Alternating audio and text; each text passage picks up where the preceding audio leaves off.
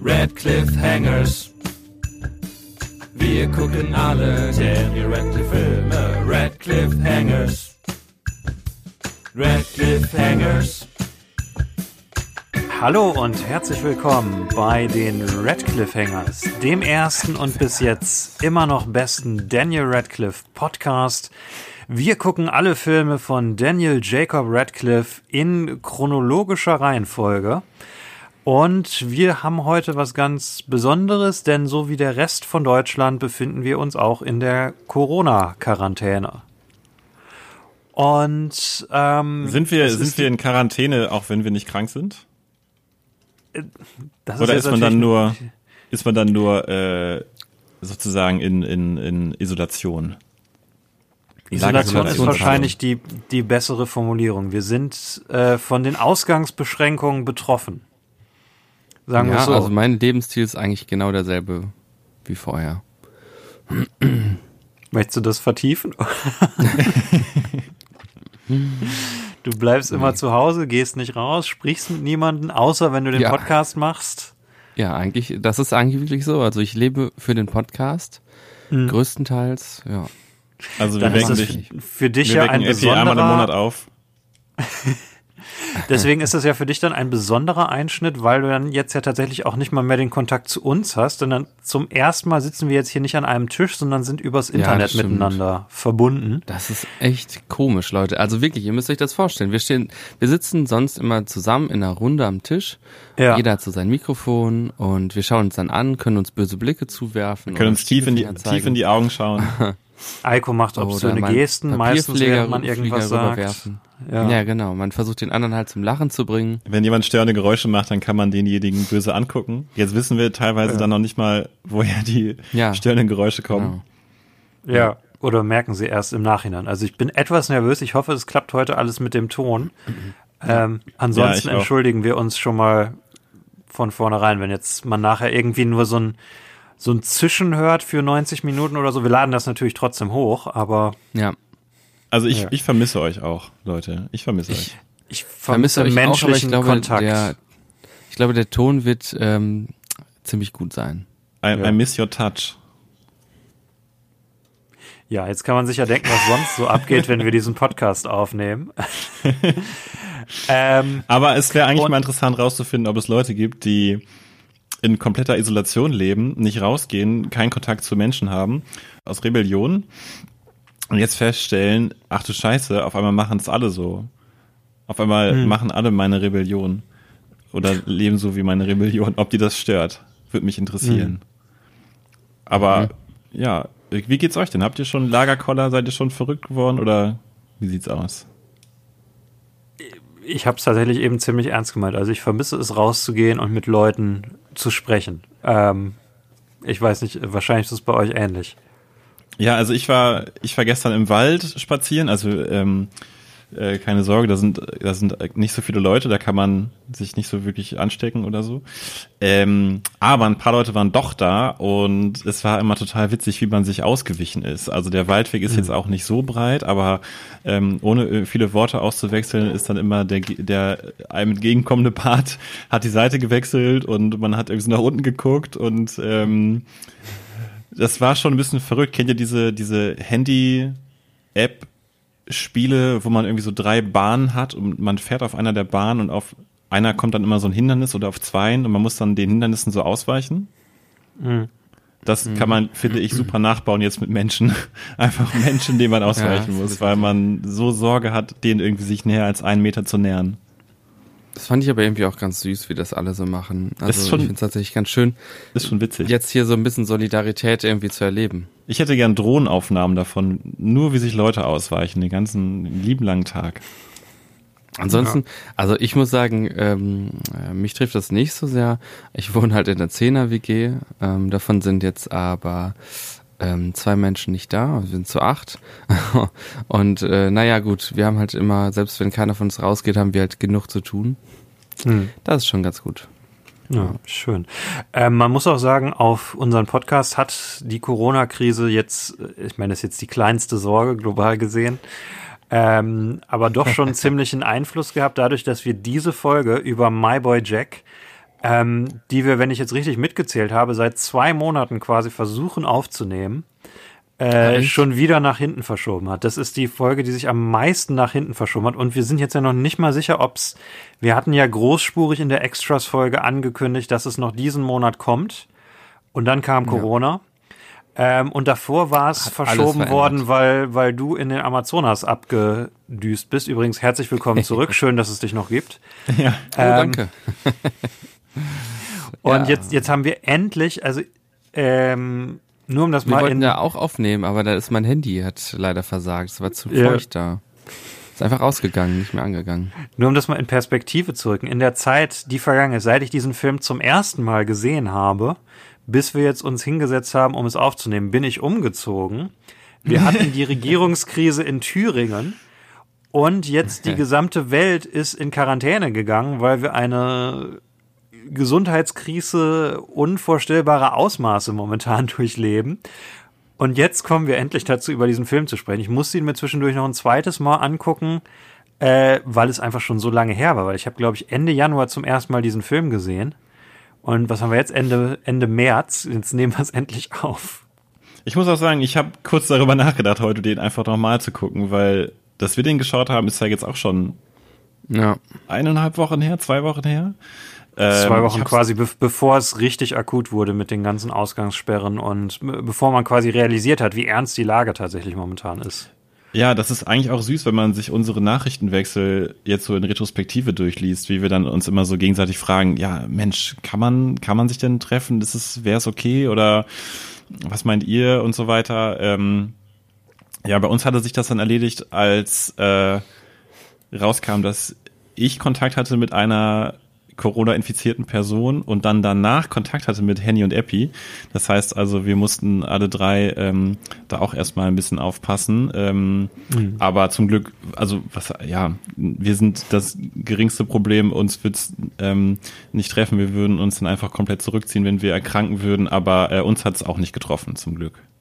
Wir hoffen, Ja, also wir haben nicht. echt, echt Glück im Unglück gehabt. Das hat einem so ein bisschen auch wieder vor Augen geführt, wie, wie naiv man doch war, wie, wie locker man das genommen hat und wo man sich jetzt im Nachhinein denkt, ah, warum haben wir das gemacht? Ähm, und es hat Ja. mich auch tatsächlich dazu gebracht, wirklich vorsichtiger zu sein im Alltag. Äh, Ja. Da musste man halt auch erstmal lernen, ne? Es hat ein bisschen Ja. gedauert. Ja, aber wir hoffen, euch, euch an den Radio- und Spotify-Geräten geht es gut. Äh, und wenn es euch erwischt hat, dann hoffentlich nicht allzu Mhm. hart. Hoffentlich habt ihr keine äh, Leute aus eurer, Ja. eure, eure Lieben angesteckt oder Jetzt haben wir das ähnliches. erste- Ja. Ja. Ähm, und äh, nur um das nochmal klarzustellen, also wo wir uns getroffen haben, wir haben uns privat einmal getroffen. Jetzt, wir sind jetzt nicht diese äh, rücksichtslosen jungen Leute, die noch feiern Ja, gegangen sind. und, War immer noch ziemlich harmlos und es Ja. wäre auch immer noch Ja. okay, das zu machen. ja, und wir haben uns auch Es- nicht abgedeckt. ja. Und äh, wir, wir waren halt nicht informiert, dass, dass es diesen Kontakt gab, aber es hat einem halt gezeigt, wie schnell man in so eine Situation kommen kann. Und wir haben echt Glück gehabt ähm, und sind froh, dass alles gut gegangen ist. Bis Ja. jetzt. Oh, Und haben wir haben eigentlich wir am Anfang gesagt, dass wir der beste Danny Radcliffe Podcast bis jetzt sind? Ja, haben Ja. wir. Eigentlich. Das ist die, die ewige Anmoderation, die wir jetzt jedes Mal machen werden, bis es einen besseren Podcast gibt. Wenn wir das dann einfach zugeben, wenn es einen besseren Äh, habt ihr das denn schon mal nachgeguckt eigentlich? Ja, ja, bevor mal wir das geguckt, alles ja. gestartet haben. Es gibt tausend Harry Potter Podcasts, es gibt nur. Ja, aber wir müssen es ja regelmäßig überprüfen eigentlich. Ja, Gut, ich Ja, habe komm, jetzt seit dem Start nicht überprüft. Ich mache kurz die Recherche. Ja, Podcast. Ja. Und ansonsten, äh, lasst uns endlich zu diesem Film kommen, den wir seit zwei Genau. Monaten vor uns herschieben. Äh, ich habe ein bisschen heisere Stimme, aber es muss jetzt halt einfach gehen. genau. Es muss Und auch einfach, wenn du jetzt ja. gleich on air krepierst, wir nehmen das jetzt auf. Es läuft jetzt so durch, ja. Ich Ja. möchte, dass es so Es muss einfach, ja. Ja, Egal, genau. was jetzt noch passiert. Und momentan bei der aktuellen Nachrichtenlage, alles könnte jetzt passieren während dieser 90 Minuten, die wir hoffentlich über diesen Film nur sprechen. Ganz Ähm, genau. Ich bin optimistisch heute. Also ich, Ähm, ja, ich finde keinen Podcast über Daniel Radcliffe. Ich glaube, wir sind die einzigen. Es ist aber auch alarmierend. keinen, dann- ich, es ist aber auch alarmierend, dass ich unseren nicht finde, wenn ich eingebe Podcast Daniel Radcliffe. Da müssen wir noch Echt? mal ein bisschen an unserem Marketing arbeiten. Da müssen, okay, wie kann das sein? Aber gut. Tja. Ähm, meine, wir haben beides in unserem Titel.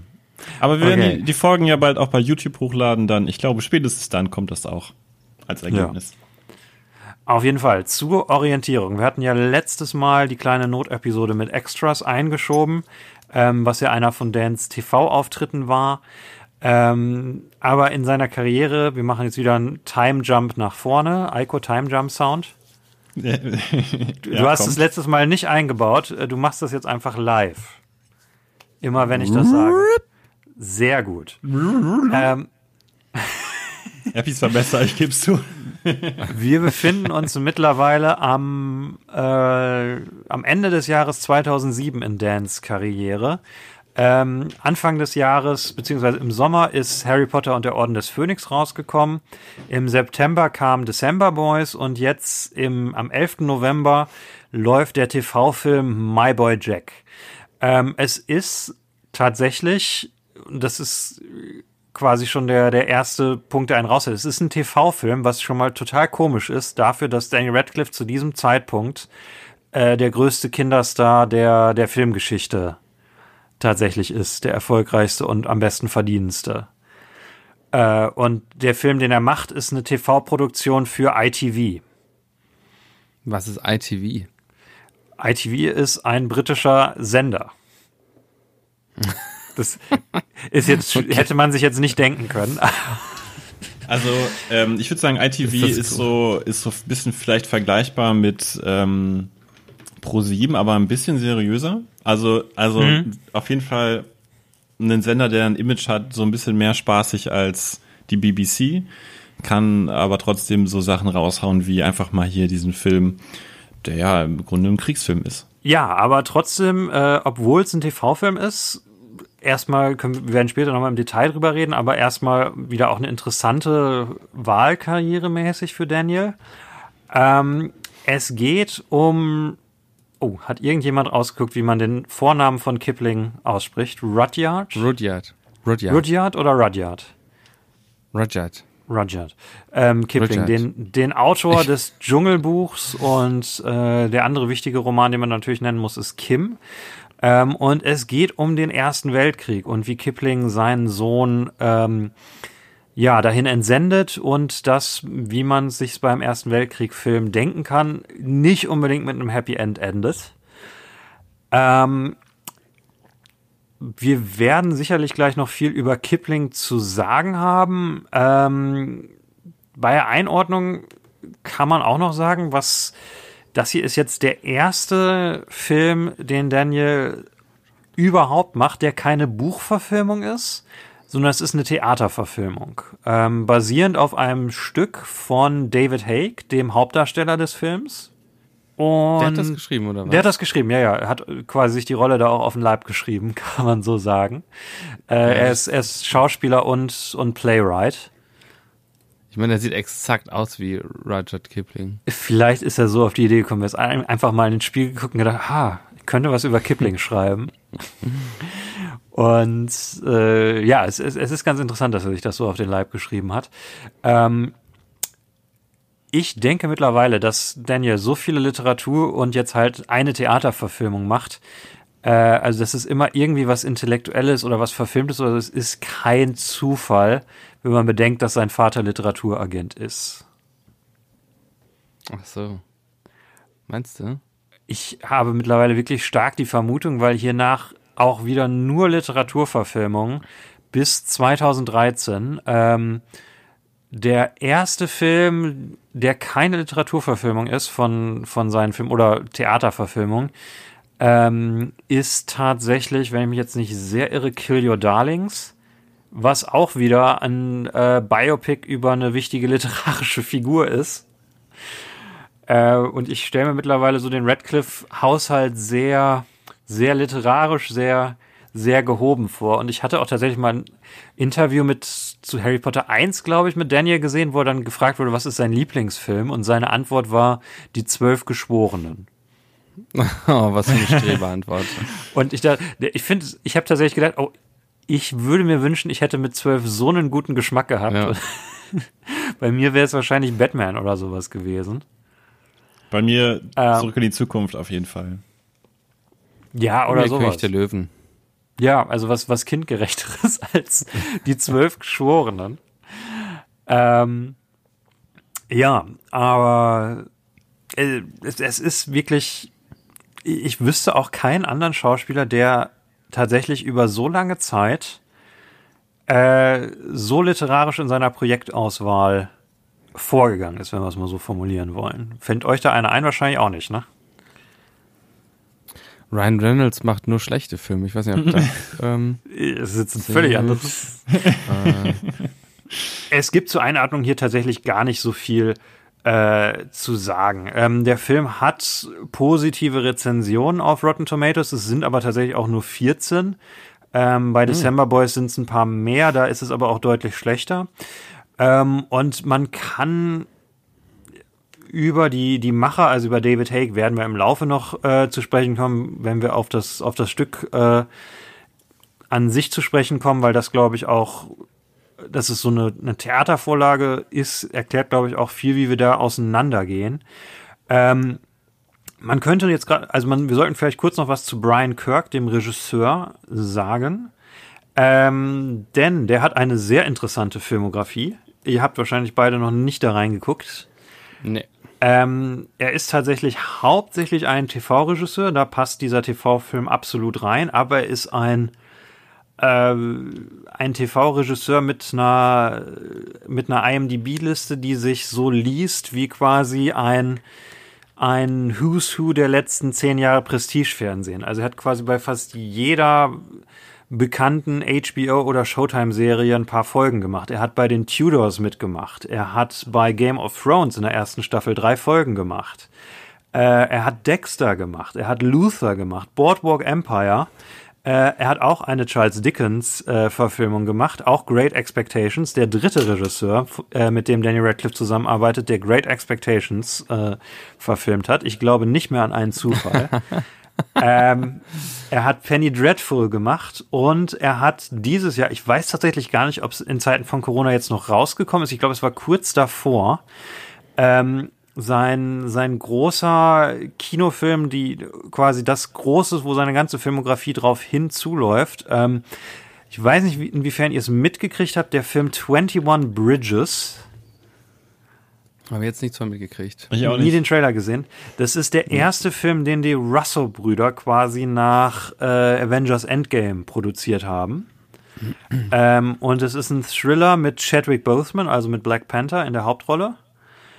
Ähm, und äh, es, es geht quasi darum, dass ein Cop-Killer in, ich glaube, wahrscheinlich ist es New York, bei einem Thriller ist es immer New York. Äh, ja, New York.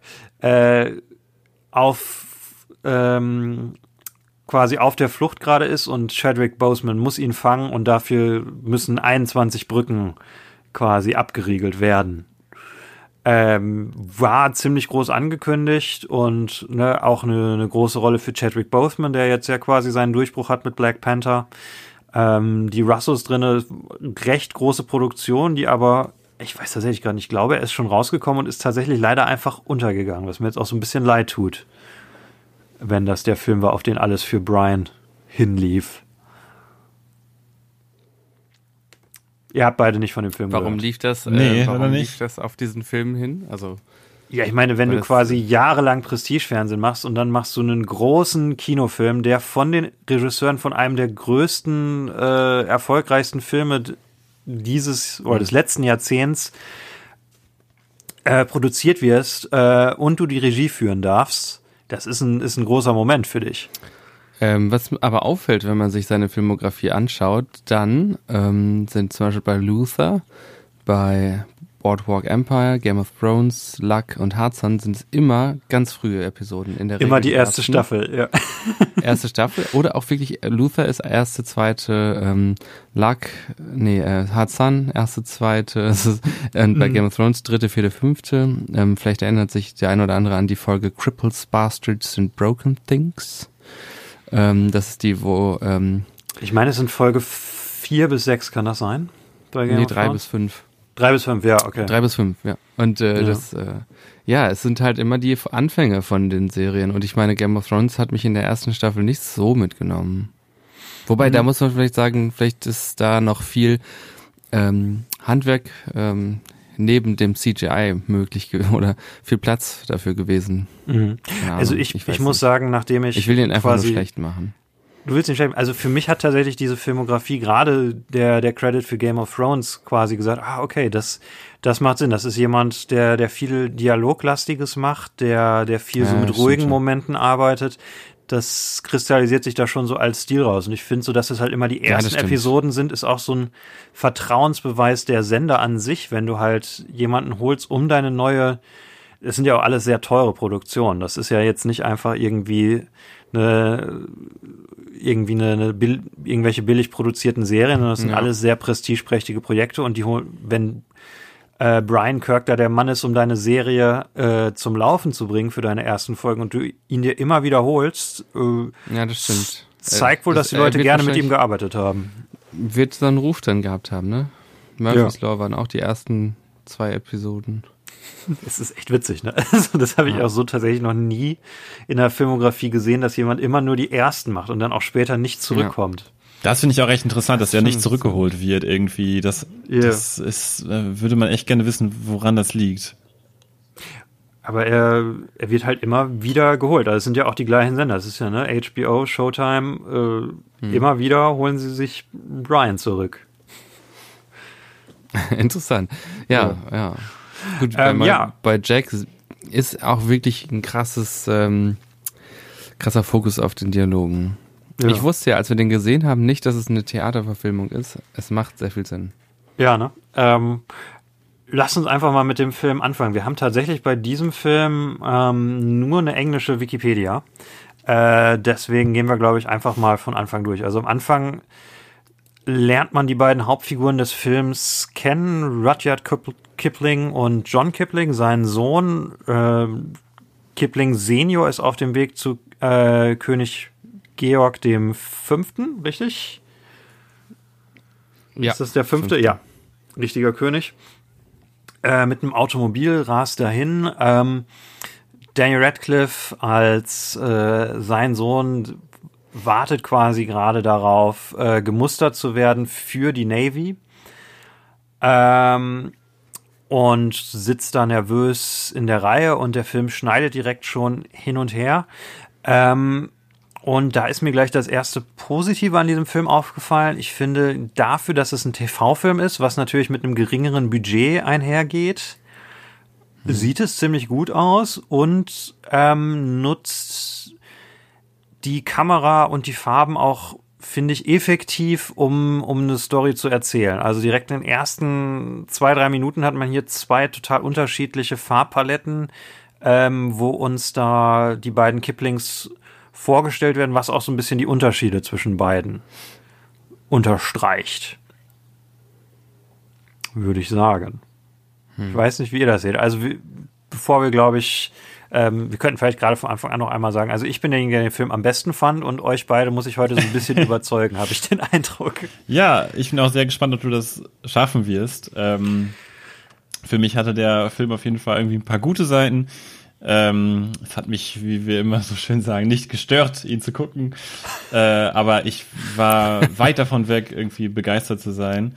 Ähm, Aber was man, glaube ich, an der Stelle auch schon mal sagen kann, ist, der gesamte Film ist bei YouTube online. Also heute Echt? handelt es sich nicht um einen Film, den ihr nicht mitgucken könnt, so wie December Boys oder ähnliches, wo man die DVD bestellen müsste. Wobei wir sie, wie gesagt, auch gerne verleihen.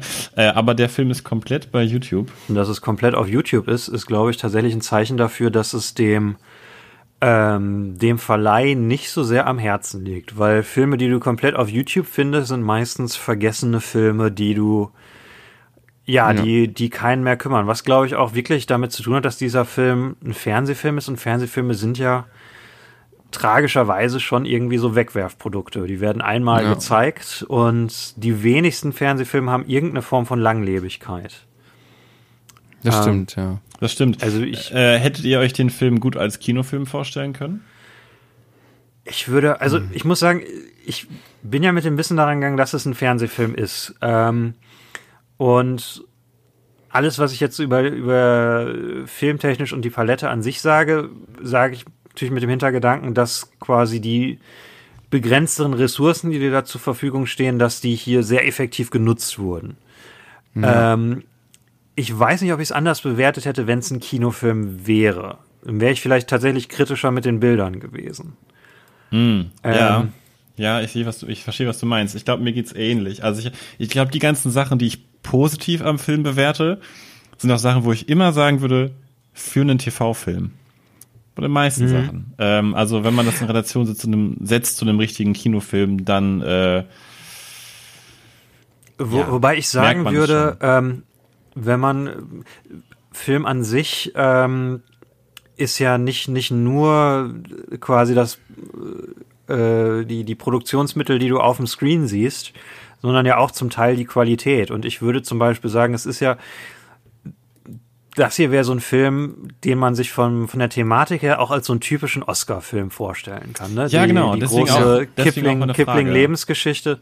Ja, und ich würde sagen, ich würde sagen, dieser Film,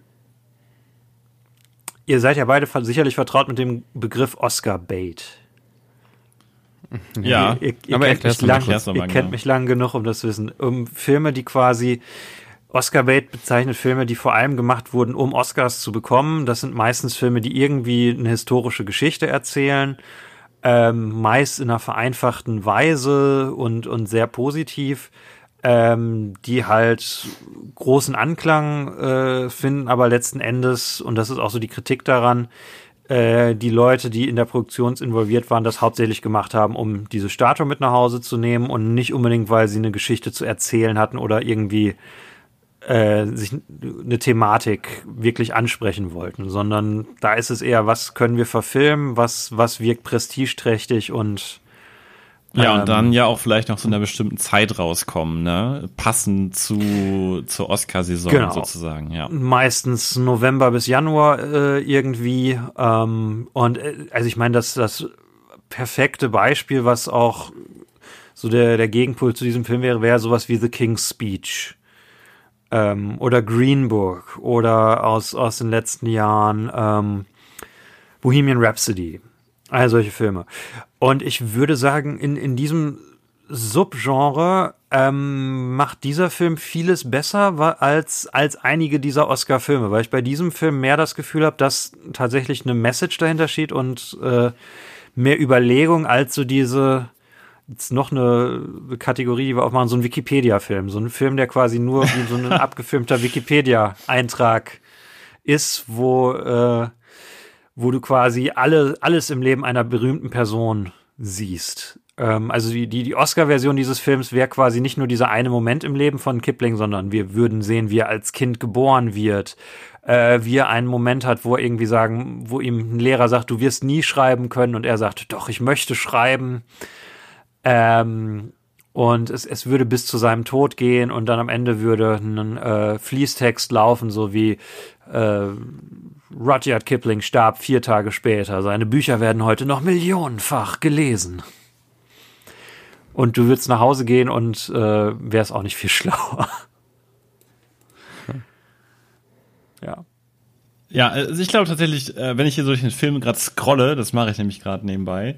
Also ich sehe durch Oscars. Nein, nein, nein, durch äh, My Boy Jack. Ähm, das mache ich nämlich gerade hier nebenbei. Äh, dann sehe ich mhm. viele Bilder, wo ich irgendwie den Aufbau toll finde oder das Licht schön finde mhm. oder, oder die Farben. Ich finde die Kriegsszenen ähm, gegen Ende sind schön ausgeleuchtet, sehen sehr überzeugend aus. Ähm, aber trotzdem sieht man viele Sachen, wo man denkt, ah, Fernsehen. es soll jetzt gar nicht ja. böse klingen, aber Fernsehfilme sind äh, so im Allgemeinen, würde ich sagen, irgendwie weitwinkliger gefilmt als äh, Kinofilme. Mhm. Der Kontrast ist nicht so hoch, äh, die Tiefenschärfe ist nicht so nicht so hoch, also wie unscharf der Hintergrund ist und so weiter. Ähm, alles ist ein bisschen mehr starr gefilmt als bei Kinofilmen. Ich will jetzt gar nicht komplett verallgemeinern, aber ich finde bei diesem Film mhm. merkt man das sehr. Daran merkt man das. Das kann natürlich aber auch eben einfach, wie du schon meintest, auch an dem äh, am fehlenden Budget liegen, dass sie da ja. in manchen Punkten halt Abstriche machen mussten. Also ich würde sagen, das, was sie halt clever machen, wie sie halt mit, mit Farben und mit, mit Kamerabewegung und alles spielen, das spricht halt dafür, dass sie halt wissen, was sie tun. ähm, wenn die, was weiß ich, wenn die 10 oder 20 Millionen mehr gehabt hätten, sähe der Film wahrscheinlich aus wie der typische Oscar-Film. Äh, also ich denke, es ist eher eine Frage des Budgets als des Handwerks. Er sieht aber auch typisch britisch aus, muss man ja auch sagen. Ne? Der sieht Ja. aus wie Doctor Who oder Torchwood oder Ja. Life on Mars oder ähm, also Wobei das- die das sehen ja einfach auch- alle sehr ähnlich aus. Auch schon gehobene TV-Produktionen sind. Wenn du das jetzt mit so deutschen Ja. ZDF-Produktionen vergleichst, ähm, also hi- hier hast du zum Beispiel das Gefühl, dass die Leute sich Gedanken gemacht haben, wie sie eine Szene beleuchten. Ja, ja, klar, das gibt's ja in Deutschland halt nicht. Ja. Nein, aber man, man sieht die.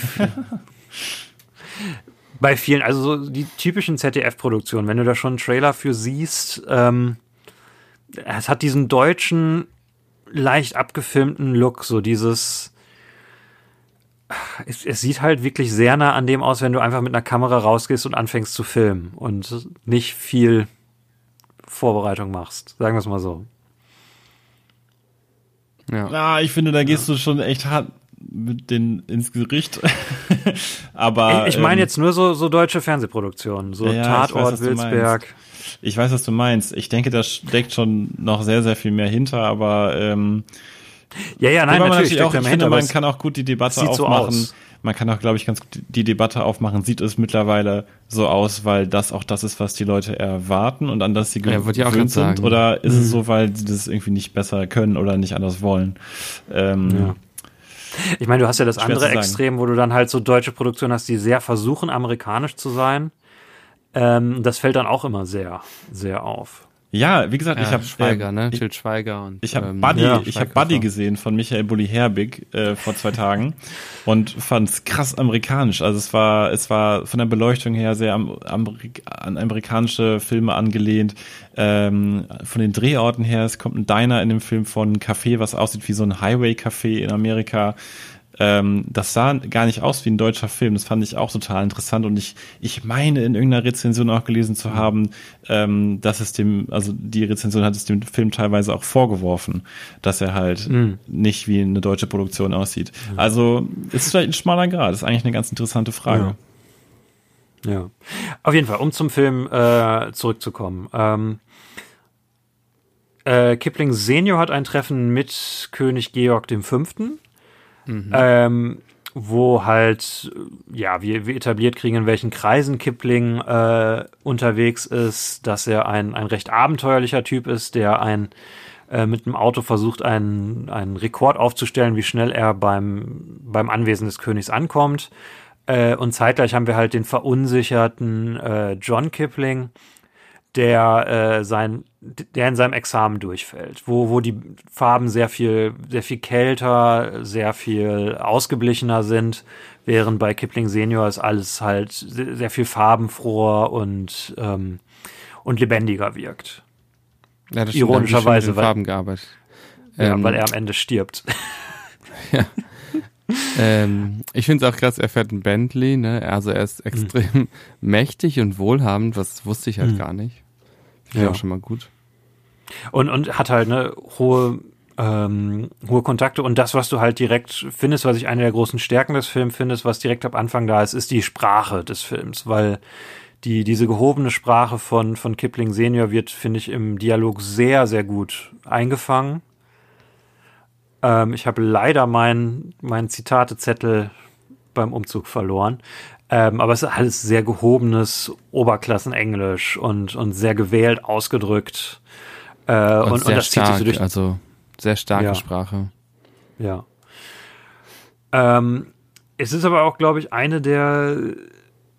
Ja, man, man merkt hier am Anfang auch, ich, ich weiß nicht, ihr ihr könnt ja vielleicht gleich sagen, ab welchem Punkt im Film ihr ein Problem hattet. Meine Vermutung wäre vielleicht, ähm, dass ihr hier schon welche gehabt hättet. Ist das korrekt oder wart ihr hier noch, noch mit im Da Film drinne? War ich noch, ähm, da war noch alles offen Mhm. für mich. Habt, habt ihr denn verstanden, dass es König Georg V. ist? Ja. Ja, also, also, ich, jetzt, ich, ich weiß geschichtlich nicht so viel darüber, aber er hat ihn halt mit Your Majesty oder so angesprochen. Deswegen war mir das schon mal klar, obwohl ich das komisch fand, das ist halt ein Typ in der Militäruniform, Mhm. der König. Weil es wird einem nicht wirklich erklärt. Es ist quasi dieser eine Nebensatz, ja. wo, wo Kipling sagt, Your Majesty. Ich muss auch sagen, ich habe es erst beim zweiten Mal gucken verstanden, äh, dass das nicht nur irgendein gehobener Freund ist, sondern dass das der König quasi gerade ist. Ja, das war nicht so klar. Äh, ja. Ich habe auch das Gefühl, der Film setzt einfach voraus, dass der Zuschauer ungefähr weiß, was da vorgeht. Also es ist halt ja britische mhm. Geschichte, äh, einer der wichtigsten britischen Autoren. Ähm, irgendwie habe ich das Gefühl, da wurde ein bisschen was vorausgesetzt, was mir zumindest gefehlt hat. Ich würde auch quasi sagen, es ist ein sehr, sehr subtiler Film, der halt auch einerseits historisch von seinem Publikum einiges abverlangt. Ähm, ich habe da ein bisschen mehr Vorwissen durch mein Studium und weil ich tatsächlich auch die Dschungelbücher gelesen habe. Ähm, und andererseits auch, dass bei ähm, es ist halt eine Verfilmung vom Theaterstück. Viel, was passiert, wird halt nicht ausgesprochen, sondern wird über, über das Schauspiel und über den Dialog äh, angedeutet und getragen. Es ist halt ein Film, der, der das Publikum nicht, ähm, also positiv, der es dem Publikum nicht zu einfach macht. Ja. De deckt sich das so mit eurem Eindruck oder? Ja, auf jeden Fall, aber ich glaube, dadurch entstanden bei mir auch die Probleme mit dem Film. Äh, mhm. Ich glaube, meine, ja, meine Probleme gehen kurz nach der Szene los, äh, die du gerade beschrieben hast. Ähm, mhm. Wir sind ja in dieser, in dieser Musterung von Jack, von Daniel Radcliffe und ähm, ja, mein, mein Problem mit dem ganzen Film ist eigentlich, dass ich irgendwie überhaupt keine Ahnung habe, wer Daniel Radcliffe ist. Also wer sein Charakter mhm. ist. Ähm, und vor allen Dingen ja. weiß man, also finde ich, weiß man nicht genau, was will er eigentlich, was, was sind seine Ziele, was sind seine Träume, ähm, was, was will er halt, was passiert, was will er, was will er erreichen. Und ähm, vielleicht hätte es dem Film an der Stelle gut getan, das irgendwie noch ein bisschen deutlicher zu machen. Denn mir war überhaupt nicht klar, will er überhaupt zum Militär? Will er überhaupt in einen etwaigen Krieg gezogen mhm. werden? Oder will er sich eben genau dagegen wehren?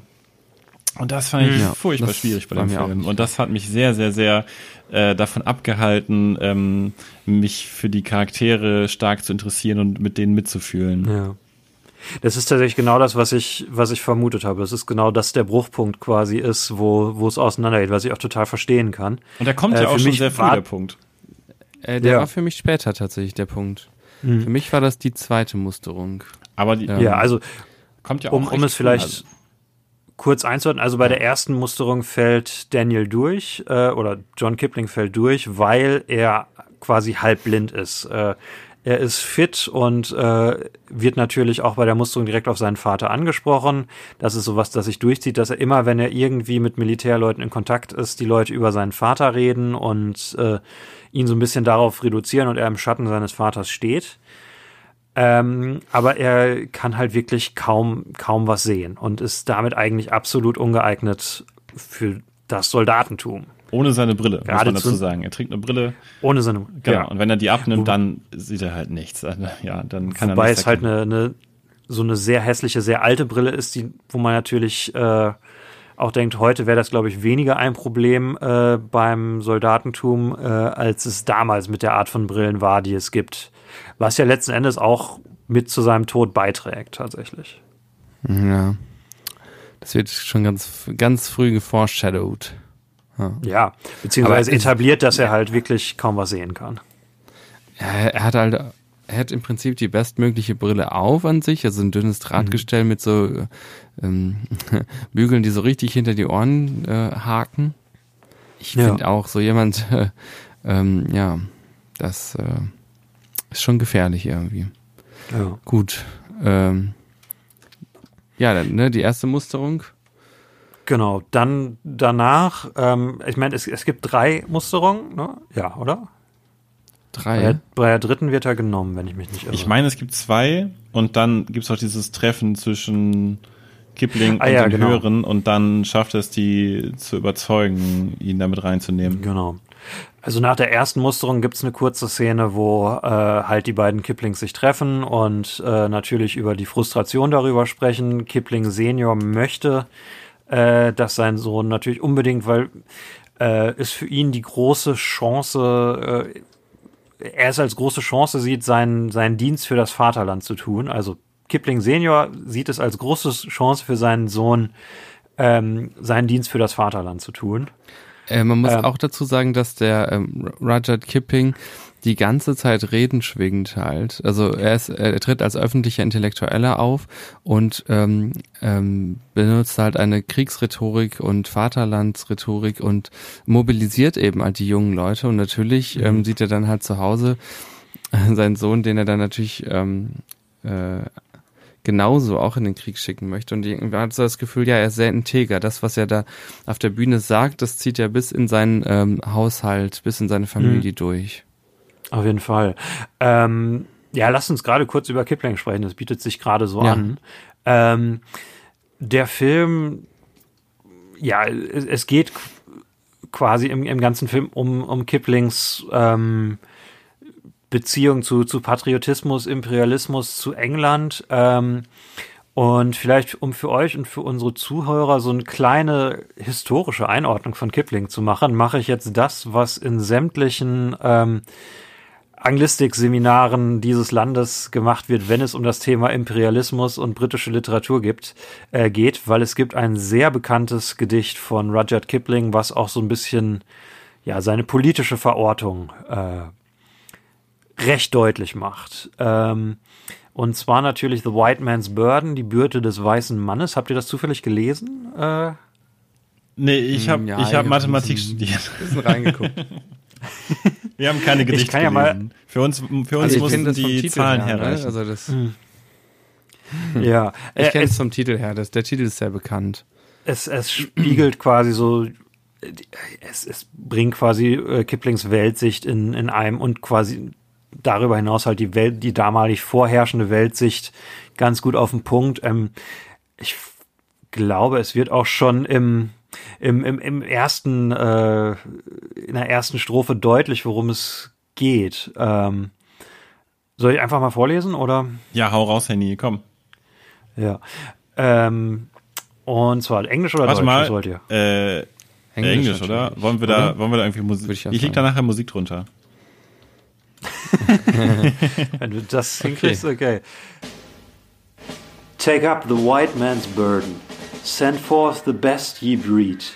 Go bind your sons to exile, to serve your captives' need. To wait in heavy harness, on flattened folk and wild, your new court sullen peoples, half devil and half child. Wie lange geht Check. denn das noch? Es geht mal. Also der Ach, nee, Gedanke können wir ist das, sagen, quasi- können wir das abbrechen? Es waren jetzt die ersten drei Strophen. Es, es geht im Kern darum, äh, der weiße Mann soll sich die Kolonien untertan machen und die Menschen, die verdrossenen Völker, die halb Teufel und halb Kind sind, äh, zu deren Gunsten ähm, quasi unterjochen und äh, die Leute, die Welt zivilisieren und quasi all die Gedanken, die man äh, wie, wie man sich Imperialismus und, und Kolonialismus vorstellt, das ist quasi in diesem Gedicht, äh, Gedicht ähm, ja, auf den Punkt quasi gebracht von einem überzeugten Anhänger desgleichen. Ich meine, zu der damaligen Zeit ist das ein, ähm, ein sehr, sehr weit verbreitetes äh, Anliegen und eine sehr weit verbreitete Meinung. Also Ähm, das hat er doch geschrieben an die Amis, oder? Nein. Das war doch, damit richtet er sich an die Amis, die in den amerikanisch-spanischen Krieg eingreifen sollten. Ja, das war so. das, ja. Ich habe irgendwas darüber gelesen. Ähm, wahrscheinlich. Ah ja, doch, nein, tatsächlich, ja. Aber es, äh, es spricht quasi, äh, es lässt sich auch sehr einfach auf England beziehen. Du hast Ja, tatsächlich also- recht, verdammt. Ja. Haha. Also es passt mir nämlich ziemlich, verdammt. es passt einfach sehr gut zu der, ähm, ähm, in Amerika, also in Amerika nennt man das äh, American Exceptionalism. Das ist halt immer die Idee, dass die Weißen halt immer die bessere Kultur sind und ein wenig auch von Gott auserwählt sind, ähm, über den, äh, über den Rest äh, der Erdenbevölkerung zu herrschen und die halt in eine bessere Zukunft zu führen. Und das war eben auch die Idee, die dahinter stand, ähm, wie die Europäer ähm, zum Beispiel mit den Kolonien in Afrika verfahren sind.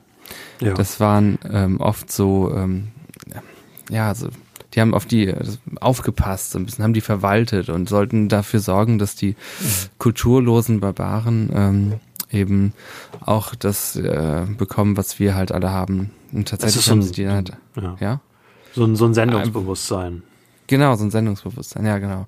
Eine totale Überheblichkeit und ähm, ja, so eine Form von Erwähltheitsgedanken. Ja. Und ich Ja. finde, der Film ähm, gibt das tatsächlich ganz passend wieder an der Stelle, wo Kipling selber ähm, England und seine Kolonien mit einer Familie vergleicht, mit England als, als Eltern und Indien und Co. als, äh, als die Kinder, auf die man aufpassen muss. Ähm, Vielleicht äh, wobei man natürlich, vielleicht auf einer, auf einer seichteren, leichteren Note, äh, fändet ihr es nicht eigentlich auch wahnsinnig witzig, wenn Hitler nicht Hitler geheißen hätte, sondern Jochen, Adolf Jochen? Dann würde man heute so Sachen sagen wie, äh, unter Jochen ähm, wurde das Volk von der Regierung unterjocht. Unterjochen. liebe Zuhörer, ähm, ich, mich würde wirklich mal gerne interessieren, wie ihr das findet, wenn Eiko immer Epi und mich unterbricht, um einen Wortwitz reinzubringen, wie unterjochen oder Albus, Albus Dumbledore, nur weil er ihm gerade eingefallen ist. Aber das ist doch eigentlich der beste Grund, dass er mir eingefallen ist. Äh, also Ähm, unter Jochen, ich finde Um, witzig. um wieder auf Epi einzugehen. Jochen versuchte die, die Leute zu unterjochen. Okay, alles klar, Henny. Weiter geht's. Hättest du das nicht irgendwie äh, nicht mit Hitler machen können, sondern jetzt mit, mit König Jochen statt König Georg? Das wäre doch jetzt viel natürlicher König gewesen. Jochen. als jetzt einen, einen Sprung 30 Jahre in die Zukunft zu machen, in den Zweiten Weltkrieg, weil wir befinden uns jetzt im Ersten Weltkrieg. Das wollte ich machen. der, um das nochmal historisch, um das nochmal historisch einzuordnen, der logische Endpunkt des europäischen Imperialismus und Kolonialismus war, der natürlich dann in einem Konflikt zwischen all diesen Mächten, die, Mächten, die alle dieses Sendungsbewusstsein hatten, äh, gegipfelt ist. Aber wie witzig, oder? Ich So. finde, man kann ihn, man nimmt ihn direkt weniger ernst. So Jochen. König Jochen zum Beispiel klingt für mich nicht, kann ich glaube ich nicht ernst nehmen. Ich würde, wenn ich Jochen heißen Ja. würde und ich hätte politische Ambitionen, ich würde mich umbenennen wahrscheinlich. Okay. Okay. An alle Jochens da draußen, sorry. Dafür könnt ihr ganz, ganz viele er andere Sachen so. machen. Ich stelle mir jetzt vor, dass wir einen Zuhörer haben, der wirklich passioniert unseren Podcast hört, der Jochen heißt, für den das jetzt der, der Punkt war, äh, wo er sagt, nee, bis hierhin und nicht weiter. Ist doch super. Hier ich habe zieh ich die ich hab gesagt, du bist, du bist nicht dafür geboren, Hitler zu sein. Das ist doch eins der schönsten Komplimente, das man kriegen kann. Okay. Ähm, Ja. Ja, also Okay. hatte ich hatte ich meinen Punkt Okay. zu Ende gebracht mit dem äh, Familie, ja, hatten wir, ne? Das Ja. quasi Indien, ja. Ähm, man muss dazu sagen, all dieser historische Kontext ist jetzt was, was ich von außen daran bringe. Der Film, finde ich, fängt die Stimmung der Zeit ein, ist aber nicht so ein Film, der einen so an die Hand nimmt, dass er dir quasi all das nochmal sagt, sondern er verlässt sich tatsächlich ein bisschen darauf, dass du weißt, Kipling, Imperialismus, Erster Weltkrieg, Endpunkt Imperialismus. Endpunkt.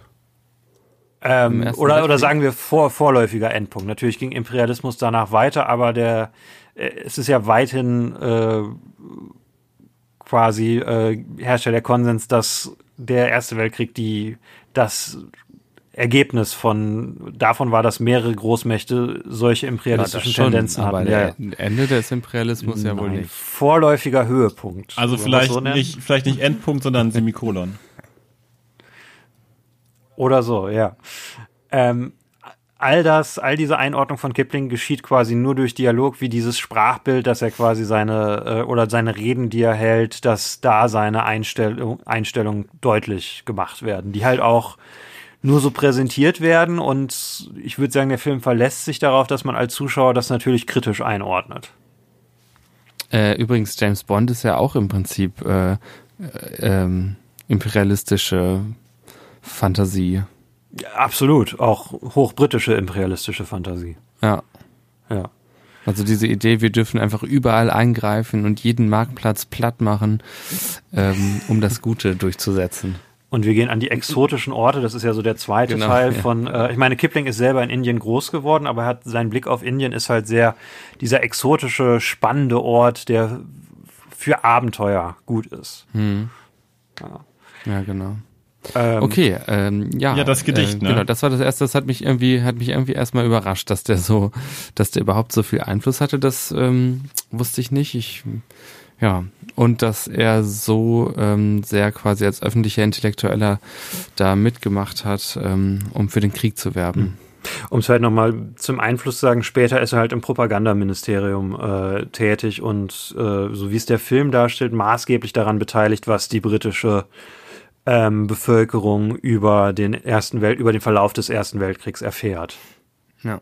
Ja. Ähm, in der Szene zu Hause treffen wir noch die anderen beiden Hauptfiguren oder sagen wir Hauptnebenfiguren des Films, den restlichen äh, Teil der ähm, der Familie Kipling. Das ist einerseits die äh, die Mutter, die Ehefrau, ähm, Carrie Kipling, äh, gespielt von Kim Cattrall von Sex and the City. Ich habe das nachgeschaut, ne? Ich war richtig überrascht. Ähm, der Film My Boy Jack ist ja von 2007 und Snakes and the City ist ja gedreht zwischen 98 und 2004. Jedenfalls die Serie, die Filme kamen später. Äh, und ich, ähm, kurz nur als Anmerkung, ich fand das so spannend. Ich finde, sie sieht hier viel, viel jünger aus als bei Snakes in the City. Das stimmt. Das finde ich auch generell bei, bei der letzten Person, bei Carrie Mulligan, ähm, die die Schwester ähm, Elsie oder, oder Birdie äh, spielt, äh, die ich auch noch nie so jung gesehen habe wie in diesem Film. Also, Übrigens, wer ähm, gerade nicht weiß, wer das ist, Carrie Mulligan, die die Schwester spielt, ähm, vielleicht bekannt aus Drive mit Ryan Gosling. Sein Love Interest. Great Gatsby, Great Gatsby. Inside Llewyn Davis ähm, und im gleichen Jahr auch tatsächlich in der einer der besten Doctor Who Folgen in Blink. Blink. Wobei Mm. sie da in, in der Folge tatsächlich, da spielt sie die Hauptrolle, die ähm, Sally Sparrow. Genau, also Ähm, ihr kennt vermutlich von diesen vier Schauspielern, um die es sich äh, viel dreht, also der, die Familie Kipling kennt ihr vermutlich wirklich diese drei. Also die Mutter, die Schwester und eben Daniel Radcliffe. Ähm, und Kipling selber kennt man eben eher nicht. Aber jetzt, wenn ihr den YouTube-Link nicht schon aufgemacht habt, ähm, könnt ihr euch vielleicht das ungefähr vorstellen, wie die Familie aussieht. Ähm, und ja, bei Carrie Mulligan auch irgendwie, ich, ich frage mich halt, wann dieser Film gedreht wurde. Also er kann ja nicht zwischen Harry Potter 4 und 5 gedreht worden sein, weil da hat er December Boys gemacht. Ähm, ich vermute, dass er den hier nach, ähm, nach Orden des Phönix gedreht hat. Das ist eigentlich das Einzige, was zeitlich Sinn macht. Ähm, dann frage ich mich aber, warum Carrie Mulligan hier so jung aussieht und in, in Blink wirkt sie fünf Jahre älter, würde ich jetzt mal schätzen. Tja, aber ich denke auch mal, der Inhalt der Folge Blink verlangt ja auch, dass sie älter aussieht, ne? Also ich meine, es ist ja viel, Ja, ja. ist ja viel möglich mit Make-up und Frisur Ja. und alles. Sie wird ja auch ganz halt häufig Frage- mit so Beauty-Lighting beleuchtet äh, in vielen drinnen Szenen und sie ist ja fast nur drinnen zu sehen. Ähm, ich denke, das hat auch viel damit zu tun. Sie ist auch, äh, ich habe Was ist Beauty Lighting? Beauty Lighting ist eine bes besondere Art, ähm, Leute zu beleuchten, bei der du im Grunde eigentlich weiches Licht von allen möglichen Seiten auf diese Person ähm, wirfst, aber das weicheste Licht, was so möglich ist, Booklighting nennt man das auch, das könnt ihr mal googeln, wenn ihr wollt. Ähm, und ich habe fast auch das Gefühl gehabt, in ein, zwei Einstellungen, wo auch so ein bisschen so ein romantisches Interesse zwischen Schwester und Bruder angedeutet wird, wie ich finde, da habe ich auch den Eindruck, dass dass die einen Filter auf dem Objektiv haben, so wie man das früher in den 50ern, 60ern in Hollywood-Filmen hatte, als die ganzen etablierten Hollywood ähm, Lieblingsschauspielerinnen so ein bisschen älter geworden sind und man aber die Falten nicht so gern zeigen wollte, da haben die dann immer so Filter draufgesetzt auf die Kamera oder die Linse mit ein bisschen Vaseline eingeschmiert, damit das Bild weicher ist. Und das haben die, glaube ich, hier in ein, zwei Einstellungen tatsächlich auch gemacht. Möglich, absolut möglich. Ähm, ich würde sagen, die zweite große Stärke des Films, wo wir jetzt bei den vier Schauspielern sind, ähm, weil wir haben zu David Haig noch nicht so viel gesagt. Ähm, der ist euch wahrscheinlich auch am wenigsten bekannt. Äh, mir tatsächlich auch, muss ich sagen. Ähm, ich kenne ihn aus The Thick of It, wo er auch großartig ist. Ähm, da spielt er äh, tatsächlich den. Äh, ihr kennt ja beide In the Loop, ne? Oh, schrecklich. äh, großartig. Henny hat es mal versucht, uns zu Ich frage zeigen, mich, aber ich frag mich immer, okay, man muss dazu sagen, ihr wart da Teenager und hattet noch keinen Geschmack. Ähm, hey, du warst doch auch Teenager und hattest keinen Geschmack. Nein, ich war Teenager und ich hatte Geschmack. Weil ich auch damals äh, Garden State und 500 Days of Summer für zwei der besten Filme aller Zeiten gehalten habe. Das ist auch eine Phase, aus der ich raus bin. Ah, das ist auch traurig. Ey, ich habe auch den einen der beiden letztes Noch mal geschaut. Das ist echt schade. Ich hatte den so gut in Erinnerung. Na gut, okay, wir sind jetzt hier beim Film. Ja, man, man ist halt als Teenager auf, auf bestimmte, das ist halt dieses typische Indie-Filmmäßige. Ne? Du, du guckst deinen ersten Indie-Film, der so einen Soundtrack mit Indie-Bands hat und äh, vielleicht eine nicht lineare Erzählweise und dann denkst du, das ist das Großartigste, was du je gesehen hast, weil du halt sowas noch nicht kennst.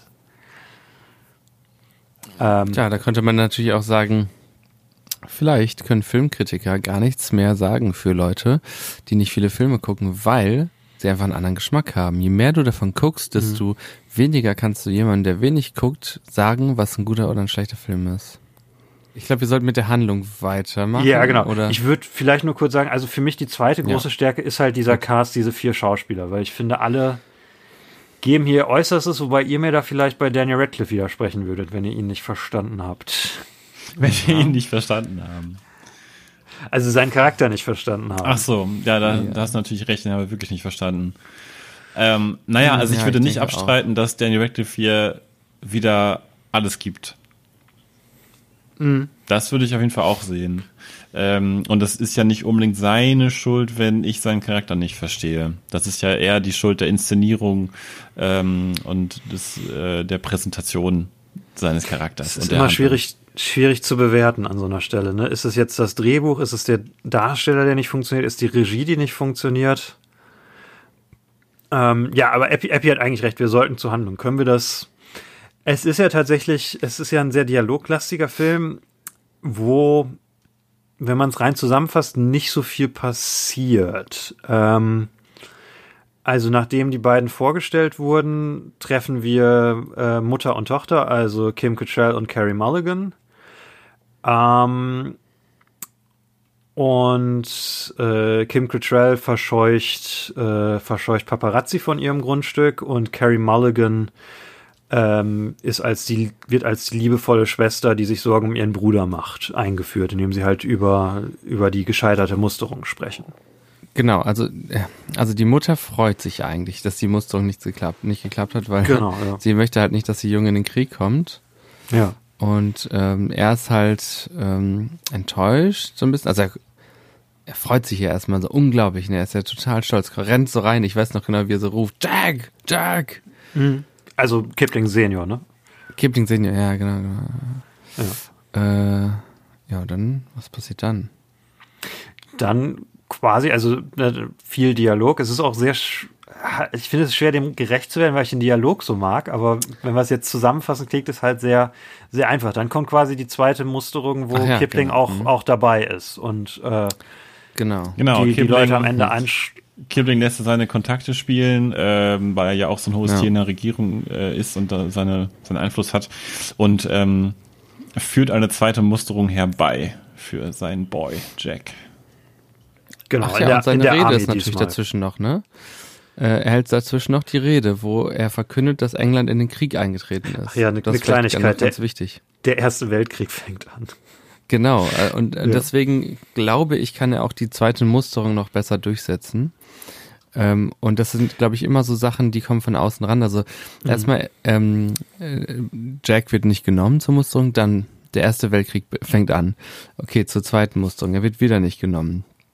Dann kommt äh, die Zahl der Gefallenen rein. Also unglaublich Mhm. viele Menschen sterben in den ersten Tagen des Krieges. Und es wird quasi aufgerufen, ne, also die letzte Reserve, also alle sollen sich jetzt melden. Ähm, es scheint da auch noch nicht eingezogen worden zu sein, ne? England scheint da scheinbar auf Freiwillige gesetzt zu haben. Nee, es, es wird mehrfach betont, wie, wie klein die englische Armee ist im Vergleich zur deutschen und äh, wie, wie aussichtslos die Lage ist. Ähm, vielleicht noch Genau. wichtig, bei, bei der Rede ist Jack im Publikum oder John Ja. ähm, und ähm, beobachtet seinen Vater und ein Freund fragt ihn, wann kommst du denn jetzt hin? Und er sagt, ah, ich, ich hab's mit der Navy jetzt anders überlegt, jetzt will ich doch in die Army und das ist dann die zweite Musterung, die quasi danach kommt, die auch wieder an seinen Augen scheitert. Ja. Ja, und Ähm, Abby hat ja gerade ein bisschen angedeutet, die Mutter und die Schwester, die wollen eigentlich gar nicht, dass Jack in den Krieg zieht. Die wollen eigentlich, dass er da bleibt. Genau, Nur aus- der Senior. Aus heutiger Sicht auch verständlichen Gründen. Ja. Ja. Ja. Genau, und bei der zweiten Musterung, äh, ja, die endet dann damit, dass Kipling die, die Musterungsleute anschreit, dass sie ihrem, seinem Sohn keine Chance geben und wie, wie wichtig es doch ist, dass sein Sohn das äh, machen kann. Und dann, äh, ja, quasi so dieser, dieser erste Teil endet dann damit, dass er so nach 45 Minuten ähm, seine Kontakte wieder spielen lässt und bei für John Kipling einen Platz bei den Irish Guards äh, ähm, besorgt, wo er für den Krieg ausgebildet wird. So, und da, da beginnt für mich auch wirklich, also da bricht das Problem des Films für mich so richtig aus, Mhm. ähm, weil da wieder absolut nicht klar ist, ob Daniel Radcliffe das jetzt gut oder schlecht findet. Ich würde ja tatsächlich Ja. widersprechen. Ähm, und Ich ja, also das, das gerade, sollen wir den, sollen wir den Film erst zu Ende beschreiben und dann ähm, das sagen? Ähm, weil ich glaube, Ich- uns ist allen relativ klar, worum es geht eigentlich, oder? Also in der dem, Ja. was uns beim Film gefehlt hat oder eben was wir gut ich meine, das, das meiste kann man sich wirklich auch vorstellen, weil es halt auch ja die, die typische Richtung ist, in die so eine Geschichte eigentlich nur gehen kann. Also ne, der Ja. Vater, der begeistert ist und seinen Sohn in den Krieg schicken will, das dann nach der Hälfte des Films auch schafft, äh, dass der Sohn dann stirbt.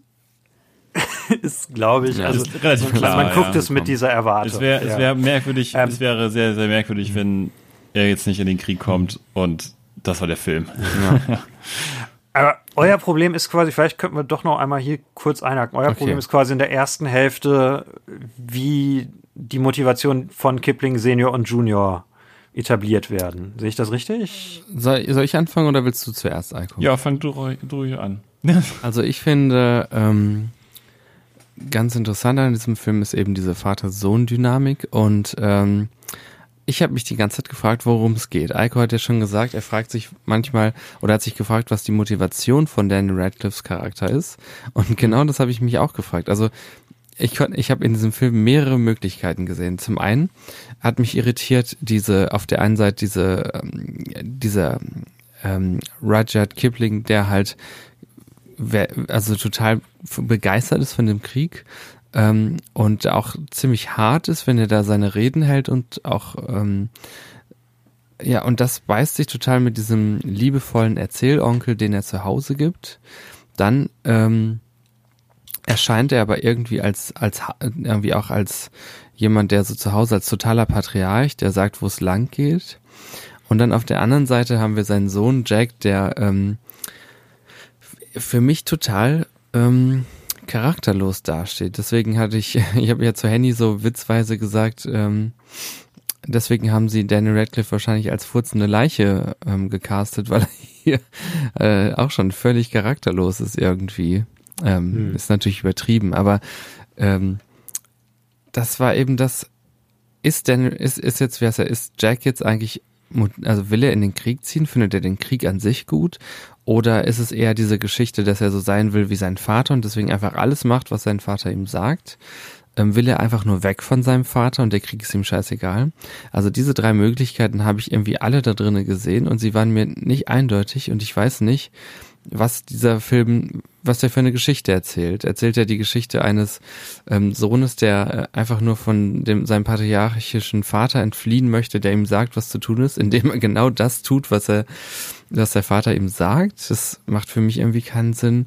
Ist der Film ein Film darüber, wie ähm, ein junger Mann ähm, dazu verführt wird, ähm, in den Krieg zu ziehen? Ähm, und der Vater bereut es nachher.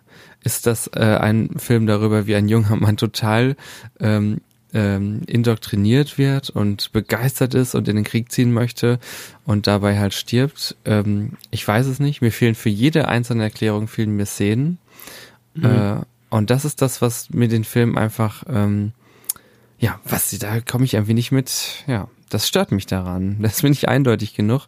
Und äh, hier habe ich nicht so das Gefühl, dass da klar ist, was gesagt werden soll. Ja. Das ist eigentlich eine unglaublich gute unglaublich gute Beschreibung ähm, und auch, auch Mhm. gut aufgelistet, dass es all diese anderen Möglichkeiten genauso gut sein könnten. Also ich finde sogar, der Film geht, geht sehr weite Strecken, um um gewisse Sachen drin zu haben, äh, wie zum Beispiel äh, Daniel wehrt sich dagegen, diese Brille zu tragen, die er tragen soll, um beim Militär zugelassen zu werden. Ähm, aber auf der Ähm, kannst du das gerade noch, noch erklären für die Zuhörer? Das hatten wir jetzt übersprungen. bei der bei der zweiten zur zweiten Musterung soll er eine spezielle Brille tragen, äh, die sein Vater vorschlägt, ähm, damit er genommen werden kann, weil diese Brille wohl besser für den Battle geeignet ist, was auch immer. Und äh, er Genau, nee, sie ja. sieht einfach besser aus. So habe ich es verstanden. ja, es ist rein Also er, sagt, ästhetisch er macht quasi einen besseren, Grund, genau, er ja. macht einen besseren Eindruck bei den ähm, Leuten, die ihn mustern. Deswegen Ja. hat er, er berät ihn ja auch, was seine Frisur, also er kämmt ihm so die Haare zurück und meint, sehr besser aus, wenn er ein bisschen mehr von seiner Stirn zeigt, weil das für Weisheit steht. also es geht wirklich nicht mal darum, dass es praktisch ist, sondern ja, der Vater denkt, dass die Leute, die ihn mustern, ihn dann besser. Ja, und äh, Daniel wehrt sich mit Händen und Füßen dagegen, diese Brille zu tragen. Und ich denke mir, wenn Daniel jetzt der Junge sein soll, der unbedingt in den Krieg ziehen will, ähm, aus welchen Gründen auch immer, aus patriotischen Gründen, aus was auch immer für Gründen, äh, für seinen Vater, warum auch immer, dann würde er sich da nicht so gegen wehren, diese Brille zu tragen. Er scheint mir auch total ähm, abgeneigt der Vorstellung gegenüber, nochmal zu dieser Musterung zu müssen. Wenn er aber in den Krieg ziehen wollen Ja. würde, dann würde er sich ja total darauf freuen, eine zweite Chance zu bekommen. Also für mich ist es total konfligierend, das passt alles überhaupt nicht zusammen. Und ähm, nach der zweiten Musterung, als es wieder nicht klappt, haben wir eine kurze Szene zwischen Carrie Mulligan und äh, Daniel Radcliffe, also Bruder und Schwester, in der ich auch total das Gefühl habe, dass äh, Daniel erst hier sein wahres Gesicht zeigt. Ne? Er holt ja aus dem aus dem Bücherregal hat, holt er eine versteckte Packung Zigaretten hervor, ähm, äh, trinkt, glaube ich, auch den Wein, den seine Schwester trinkt oder ähnliches. Ja, genau, er trinkt Wein. Ähm, als ob, also der Film suggeriert hier für mich an der Stelle ganz, ganz stark, äh, so wie, wie, wie wir ihn bis jetzt gesehen haben, ist er eigentlich gar nicht. Er hat ganz andere Motive, er hat ganz andere Interessen. Ähm, und wenn er jetzt ganz andere Interessen hat als vorher, dann sind das ganz bestimmt andere Interessen, als zum Militär zu gehen. Er sagt auch äh, da den Satz, den möchte ich nochmal festhalten, ähm, I just I have to get out of here, see other people oder sowas. Ja, genau, der ist mir auch sehr stark in Erinnerung geblieben. Deswegen, deswegen finde ich auch Abbys Interpretation eigentlich ganz interessant, dass er vielleicht nur in den Krieg zieht, um da rauszukommen, aus dieser, aus diesem patriarchischen Haushalt. Es passiert ja auch gar nicht so viel da, wo er wohnt, in dem Haus. Sein Vater wird irgendwie von allen Seiten vergöttert. Ähm, der, der Lebensweg seiner Schwester ist, glaube ich, klar gezeichnet. Äh, seine Mutter kann sich gegen seinen Vater aus famili familiären, strukturellen Gründen nicht durchsetzen. Ähm, also will er irgendwie aus diesen festgefahrenen Strukturen vielleicht einfach nur ausbrechen. Aber das ist natürlich einer der schlechtesten Gründe, um in den Krieg zu ziehen. Deswegen, das finde ich extrem schwierig. Und weil er für mich eigentlich der Hauptcharakter ist in dem Film, ja, okay, vielleicht neben dem großen Kipling, ähm, kann ich da echt nicht so viel mit anfangen, weil dieser große, große Brocken, äh, die Krone des Charakters sozusagen, was will er eigentlich, wer ist er eigentlich, nicht klar Ja. ist. Es, Ja. es gibt diese eine Szene, wo ähm, er später, also er hat sich hochgearbeitet und dann ähm, äh, begrüßt er die neuen Re Rekruten und fragt sie, warum sind sie in den Krieg gezogen? Und in dem Moment habe ich mich einfach gefragt, ja, warum bist du eigentlich da? Ja, ähm, ich habe einerseits, also ich, ich, ich verstehe eure Perspektive auf jeden Fall. Ich glaube, genau das, was ihr nicht daran mögt, ist das, was ich an dem Film mag. Ähm, was, was ihr, was für euch die Schwäche ist, ist für mich die Stärke. Ähm, Ich habe aber tatsächlich, ähm, bevor ich dazu komme, noch eine kleinen Abschweifer vor, der am Ende Sinn machen wird, auch wenn es erst nur so klingt, als würde ich mit meinem Fernseher angeben wollen. ähm, weil ich den Film ja tatsächlich ich habe den Film ja tatsächlich zweimal gesehen. Ich habe ihn einmal auf meinem Fernseher gesehen und einmal auf Eikos Fernseher. Ähm, und äh, deswegen, ich verspreche, das wird am Ende Sinn machen. Ähm, Mein Fernseher ist größer als Danke. Henny. Ähm, und es war eine andere, ähm, andere Erfahrung und ich denke, das liegt auch damit zusammen, wie der Film gefilmt wurde, weil ich fand, es ist ja ein TV-Film. Eigentlich müsste der für, für den heimischen kleinen Fernseher gefilmt sein, dass man immer alles quasi, ähm, quasi sieht. Aber ich fand Sachen, die ich auf meinem Fernseher ganz klar gesehen habe, kleine Details, waren auf deinem deutlich schwerer zu erkennen. Und ganz stark fand ich das, zu der Szene kommen wir gleich, ähm, bei der Todesszene von, von John so, wo, ähm, äh, um kurz vor, vorwegzuspringen, ähm, man sie, hat einen kurzen Einblick in das Kampfgeschehen und dann kommt ein harter Schnitt, äh, wie ein Pfarrer zum Kipling-Anwesen fährt mit einem Boten, der eine Nachricht überbringt. Man sieht den Tod erst nicht, sondern man sieht nur diesen, äh, diese Nachrichtenüberbringung. Und ähm, es ist halt eine große Totale des Anwesens und des, des Eingangs und es wird ganz langsam gezeigt, wie dieser Radfahrer langsam zum Eingang fährt, richtig quälend langsam. Und als ich das auf meinem Fernseher gesehen habe, ähm, war das eine total beeindruckende Szene und ich habe gedacht, krass, ich habe, das ist eine richtig gute kreative Art, einen Tod zu filmen und zu schneiden. Ähm, als ich es auf deinem Fernseher gesehen habe, habe ich kaum erkannt, dass da ein Radfahrer ist. Ähm, und ich habe das Gefühl, der Film ist ein ist cineastischer gefilmt worden in auch was die Gesichter und, und das Schauspielerleute angeht, als er ausgestrahlt wurde. Was bei einem Fernsehfilm tatsächlich vielleicht auch sogar was Negatives sein könnte. Weil ja zu dem damaligen Zeitpunkt die, die Fernsehgrößen, wie sie jetzt gängig sind, noch gar nicht so gängig waren. Ähm, das war erstmal meine, mein, mein Abschweifer. Und ich, ich fand halt auch in, in größer wirken diese Performances besser als in kleiner. Ähm, wobei ich finde, das ist ja immer so. Wenn du auf eine, auf eine, im Kino auf eine große Leinwand blickst, ist für mich immer noch die Art, einen Film zu erleben, weil du halt wirklich reinkommst durch diese Größe der, der Menschen, die du da auch einfach siehst.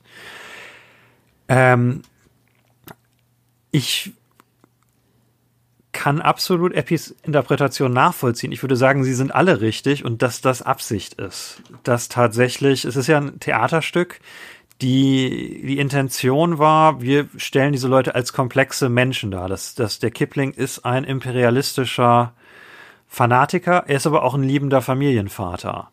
Ähm, der John, beziehungsweise der Jack, das müssten wir gleich mal aufklären, was jetzt wirklich sein Name ist, äh, ist jemand, der einerseits von zu Hause weg will, aus dem Schatten seines Vaters weg will, ähm, und, und, und es hasst, dass sein Vater ihm reinreden will, wie er sich präsentieren soll und frustriert ist, dass er nicht angenommen wird.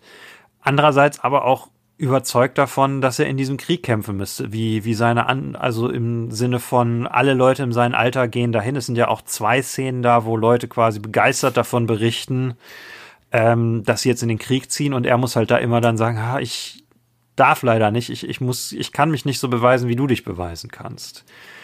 Ähm, ich würde sagen, es sind mehrere Sachen, die ihn, die ihn da antreiben tatsächlich, dass das alles zusammen wirkt. Ähm, was man sicherlich auch auf die Art von, ne, es ist ein The eine Theaterverfilmung, es auch auf die Vorlage zurückführen kann, weil man im Theater natürlich, es, es ist ja, wir haben es ja schon bei David Hakes Rollen angesprochen, es ist ja die Herausforderung, möglichst komplexe Leute mit möglichst vielen Aspekten äh, darzustellen. Ähm, und es sind auch alles sehr zurückhaltende, ruhige Performances in dem Sinne, dass, ähm, dass sehr viel, was die Charaktere fühlen oder so, nicht in Dialogen ausgedrückt wird, sondern nur in dem, wie die Charaktere es darstellen. Und da ist es natürlich essentiell, dass man das möglichst gut sieht. Ähm, und ich, ich fände. Du tust jetzt so, als hätte Annie, äh, hätte Mini-Fernseher. es klingt jetzt vielleicht kleiner, als es ist.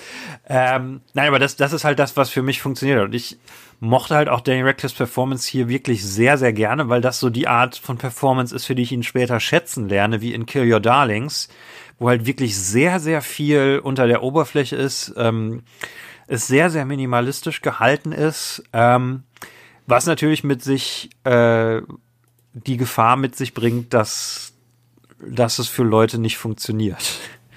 Ich frage mich gerade nur, Wie groß muss der Fernseher sein, damit man den Hobbit gut findet? ich glaube, da wird es je größer, desto schlechter. Naja, also ich Ähm, weiß nicht genau. Ähm, ich, ich meine, um das natürlich jetzt 100% zu wissen, müssten wir auch den Film auf deinem Fernseher gucken. Ähm, aber der, der Film hat ja als Aufgabe, das einfach generell klar zu machen. Klar zu machen, was sind die Intentionen, Ja. Motivationen der Charaktere, was, was geht hier eigentlich vor sich, was geht hier Mhm. ab und so. Und ähm, ich könnte ja jetzt, im Prinzip könnte ich ja auch kontern und sagen, naja, wie kann ich denn dann überhaupt auf einem kleineren Fernseher irgendeinen Film genießen? Ich weiß nicht genau, ähm, ob man das, ob man das nur darauf schieben kann. Vor allen Dingen die ganzen Sachen, die wir angesprochen haben, ähm, dass er sich so gegen diese Brille wehrt, äh, dass er in dieser Szene mit seiner Schwester wie ein ganz anderer Mensch wirkt, auf einmal scheint sein wahres Ich zu zeigen und so weiter. Das wird ja auf deinem Fernseher nicht anders gewesen sein. Ähm, Nee, aber also da, da würde ich ja sagen, also für mich war das intendiert, dass er halt bei seiner Schwester einen weiteren Teil seiner Persönlichkeit zeigt, eine weitere Form der Beziehung, ähm, die er hat. Und ähm, das, wie gesagt, was ich ja gerade gesagt habe, dass dieses sich wehren gegen die, gegen die Brille, dass da halt zwei verschiedene Aspekte in ihm quasi gerade am, am Kämpfen sind. Dass er einerseits nicht möchte, dass sein Vater äh, sich so in sein Leben ein, äh, einmischt. Er ist ja immer genervt, wenn sein Vater äh, quasi erwähnt wird von anderen Leuten, wenn, wenn er immer darauf reduziert wird, dass er der Sohn des großen Kiplings ist. Ähm, aber er möchte trotzdem weiter den Krieg. Ich, ich würde aber so weit gehen, dass der Film halt all das, er spricht es halt alles nicht aus. Es ist halt sehr theatermäßig. Es ist halt alles sehr, man, man muss, man muss es da rein interpretieren. Es ist nur in der Performance drin, es ist nicht im Dialog drinne. Ähm, man hat halt nicht die, die typische Hollywood-Struktur, wo man halt, äh, wo halt all Ja, das- diese, aber all Henning, diese das- Sachen halt also- im, im Dialog Ja. explizit gemacht würden. Es ist halt alles Okay. implizit, es ist halt nicht explizit. Ist mein Aber Punkt. das, äh, also, ja, aber das sehe ich so nicht. Also, ähm, das weiß ich.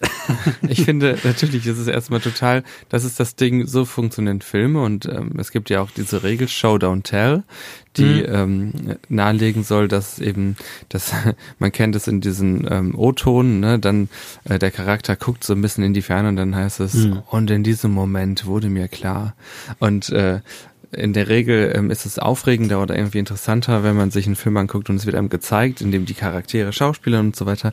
Und ich glaube, wir haben das, ähm, das Schauspiel an sich, das haben wir ja gesehen. Es ist ja nicht so, ich habe mir eben nochmal die Szene angeguckt, den Radfahrer habe ich tatsächlich nicht bemerkt, als wir den Film geguckt haben Ah, äh, der sich äh, dem Schotterweg da, der dem Schotterweg hochfährt. Ähm, aber wir haben das Schauspiel gesehen, wir haben Daniel Radcliffe gesehen. Ich glaube nicht, dass uns so grundlegende Dinge entgangen sind, ähm, dass das ähm, irgendwie nicht klar wäre. Ich würde halt sagen, also es, es profitiert von einer großen Präsentation, sagen wir es mal so. Ähm, und äh, also gerade zum Beispiel das mit dem Radfahrer, das war was, was in groß absolut klar war. Ähm, Ja, aber es ist auch wa- was ich tatsächlich dem, wichtige Szene. dem Film, für mich ist das eine, eine Kernszene. Ähm, Er nein, was, den Berg echt normal hoch, ne? ja, ähm, lass uns da gleich zu kommen, wenn die Szene an sich ist. Ähm, Okay. ich würde halt, warte mal, was war jetzt mein Punkt? Ähm, wa- was man dem Film halt ankreiden kann, ist, dass das dann halt fürs falsche Medium macht. Wenn halt, wenn er so kinomäßig operiert, aber ein TV-Film ist. Ja, aber äh, du sagst jetzt eigentlich nur, ähm, okay, wir haben den Film nicht verstanden, ähm, weil Nein, wir das Dinge sag ich nicht. gesehen Das haben. sag ich auf aber keinen es ist nicht Fall. wirklich unsere Schuld, sondern es liegt am Fernseher oder dass die Macher. Aber ich würde sagen, Nein, nein, ich, ich würde sagen, es, es, äh, ich verstehe absolut, dass das für euch nicht funktioniert hat ähm, und würde halt sagen, äh, dass, dass das, wo der Bruchpunkt, dass der ist, äh, halt, dass der Film subtil ist und vielleicht zu subtil. Also, dass er halt Sachen zu implizit lässt und sie expliziter machen könnte. Ich glaube einfach, dass man sich, wenn man eine Geschichte erzählen möchte, also wenn man wenn man jetzt ähm, Menschen möglichst realistisch wie im echten Leben darstellen möchte, ist das einfach langweilig und völlig unübersichtbar. Das ist mhm. totaler Clusterfuck an Motivation und Dingen, die reinspielen. Warum äh, Menschen tun ja Dinge nicht einfach so. Also ich ziehe nicht in den Krieg, weil ich mit meinem Vater Probleme habe. Niemand ist so. Das ist eben die Art und Weise, wie wir ähm, komplexe Dinge in der Welt runterbrechen, um daraus eine Erzählung zu machen und einen Teilaspekt zu beleuchten. Eben zum Beispiel in der Vater-Sohn-Beziehung ähm, wie viel man sich da einmischen kann. Und mhm. ich finde es einfach total langweilig, mir einen Film anzugucken, der ähm, da eben so ähm, uneindeutig ist. Mhm. Wobei du ja auch ein Film, Problem mit ambivalenten Filmen hast, wenn ich das mal so sehe. Ja, wahrscheinlich. Ich mag da Klarheit. Ich, äh, ich möchte damit, mhm. also nicht langweilig, aber sagen wir es, mhm. Es irgendwie, es verwirrt mich so ein bisschen, ne? Also da bin ja. ich mir jetzt nicht, da nicht so ganz sicher, was, worum geht's denn jetzt eigentlich? Ja, äh, mir ist es dann lieber, ja. wenn das klar ist, wo, was der Film möchte. Nee, äh, da, da würde ich ja auch komplett mit, mit, mit einhergehen, dass halt der Film sein Publikum wirklich nicht abholt. Und äh, einerseits ne, durch das Historische, was, was man da quasi dazu als Kontext mit ranbringen muss. Mhm. Und andererseits dazu, dass so Dinge wie Charakterisierung ähm, halt wirklich nur implizit im Schauspiel vorhanden sind und halt der Dialog äh, es hat halt nicht die klassischen Szenen wie, warum möchtest du denn jetzt in, in den Krieg ziehen? Ich möchte wegen meinem Vater. Weißt du, so die, die eine Szene, naja, wo, wo die Motivation ja, nochmal ganz klar gemacht wird. Das, das ist halt überhaupt nicht da, ja. Aber der Film hat so eine Szene. Und zwar, ähm, nachdem ähm, sie bekommen dann also so ein Schreiben von diesem Typen auf dem Fahrrad, von diesem Boten, in mhm. dem steht dann eben, er ist, ähm, ähm, ihr Sohn ist ähm, also verschwunden, wir wissen mhm. nicht, wo er ist und ver vermutlich ist er verletzt. Also ist eigentlich quasi, dann wissen sie eigentlich, er ist wahrscheinlich tot. Mhm. Ähm, und ähm, in dem Moment sagt seine Schwester, ähm, er wollte doch hier, er wollte, ist doch nur in den Krieg gezogen, weil er aus diesem Haus entfliehen wollte. Und das ist eigentlich diese Szene, die das so quasi in, in mhm. Worte fasst. Und ich fand in dem Moment aber, ist das so oder ist es nicht? Also, ähm, wenn, ja. Ich würde halt sagen, es ist nur zum Teil so, aber ja klar, die Szene ist wirklich so präsentiert. Ne? Es, es wirkt wie die ja. typische Szene, wobei ich sagen würde, die genau, typische ja. Szene kommt noch ein Stück später, wenn die, wenn die Mutter Kipling konfrontiert. Wo, mhm. wo, wo der Film das intentional macht. An der Stelle ist es tatsächlich ziemlich unklar, da hast du recht. Für mich ist es eigentlich auch eine mhm. Szene noch früher, und zwar dieses äh, das erste Treffen mit der Schwester, wo nur die beiden alleine sind und wo er äh, mhm. halt, wie gesagt, ja, häufig schon gesagt, aber sein wahres Ich jetzt zeigen müsste im Prinzip. Von der Szene habe ich absolut erwartet, dass es da jetzt ganz, ganz klar wird, was er eigentlich selber möchte. Mhm. Und äh, ich habe ich hab total das Gefühl, dass äh, das wie so ein blinder Fleck im Film irgendwie ist, ein Puzzlestück, das man nicht zuordnen kann, weil man, weil das zu undeutlich ähm, ist. Äh, und ich frage mich halt wirklich, warum die das so gemacht haben. Und wir müssen ja eigentlich immer davon ausgehen, dass es das alles so mehr oder weniger mit Absicht in dem Film gestaltet und inszeniert wird, aber dann frage ich mich. Ich, ich kann mich dieser Philosophie immer noch nicht naja, anschließen. Du hast ja selber gesagt, dass der Film ambivalent sein möchte. Ja. Ne? Also ganz hm. absichtlich ambivalent sein nee, will. Du, du kannst dich nicht anschließen, dass. Nein, dieses, also, dass das alles intendiert ist, weil ja so viele Sachen im Film oft nicht intendiert sind, aber du, du vermutest da eine Intention. Also hinter, hinter. so einem großen Ding wie der Motivation hm. des Hauptcharakters, da muss ja Absicht hinterstecken. Spätestens, also im hm, Drehbuchschreiben. aber Dan Radcliffe ist, glaube ich, Im Drehbuchschreiben, im Film und dann auch im Schnitt. So, und äh, wenn das nicht der Fall ist, ja. wenn das hier so offen gelassen wird und unklar bleibt und irgendwie unscharf, ähm, und dann, mhm. man, ja, klar, dann muss man ja darüber nachdenken, könnte das Intention sein, dass diese Ambivalenz da ist? Handy, wie du ja auch schon meintest, dass es ambivalent ist. Mhm. Aber dann frage ich mich, warum? Was ist der Sinn dieser Ambivalenz? Ich habe, glaube ich, gerade ein ganz gutes, äh, eine gute Metapher für den Film gefunden, weil du Puzzlestück gesagt hast. Ähm, ich würde sagen, ja, es ist nicht, dass der Film unbedingt ambivalent sein möchte. Es ist jetzt kein, kein surrealer Film, es ist jetzt kein Lynch oder Malik. Ähm, aber ich würde sagen, der Film ist wie ein Puzzle. Und zwar wie ein 10.000 Teile Puzzle, ähm, das aber letzten Endes ähm, doch nur ein sehr einfaches Bild ist. Äh, nur ein Bild von, äh, von einem Apfel oder so. Also es ist, die, die Botschaft an sich ist eigentlich sehr klar und wie der Film in seiner Struktur ist, ist auch sehr klar. aber du musst halt wirklich puzzeln, um die Sachen zusammenzusetzen. Und, und dafür musst du Puzzeln mögen. Macht das Sinn? Äh, also. Also der, der, der, der Film macht, macht es, macht es sehr schwer. Also der Film erzählt eigentlich etwas sehr Einfaches, sehr stringent, aber auf eine sehr verpuzzelte Weise. Ich finde eigentlich echt alles, alles an dem Film ist äh, irgendwie, das meiste an dem Film ist klar. Bis auf diese Sache mit der Motivation und der Beziehung zwischen den Kiplings. Ja, ja, genau. Das ist das, was ich meine. Dass quasi von der Struktur her würde man und vom, von der Thematik her würde man denken, das müsste ein straightforward Film sein. Das, das könnte auch, es, es müsste Os, eine, die Oscar-Bait-Version dieser Geschichte sein. Äh, für mich ist es, ähm, für mich ist aber, es aber halt die, die Motivation ist sehr, sehr schwer gemacht einem als Zuschauer.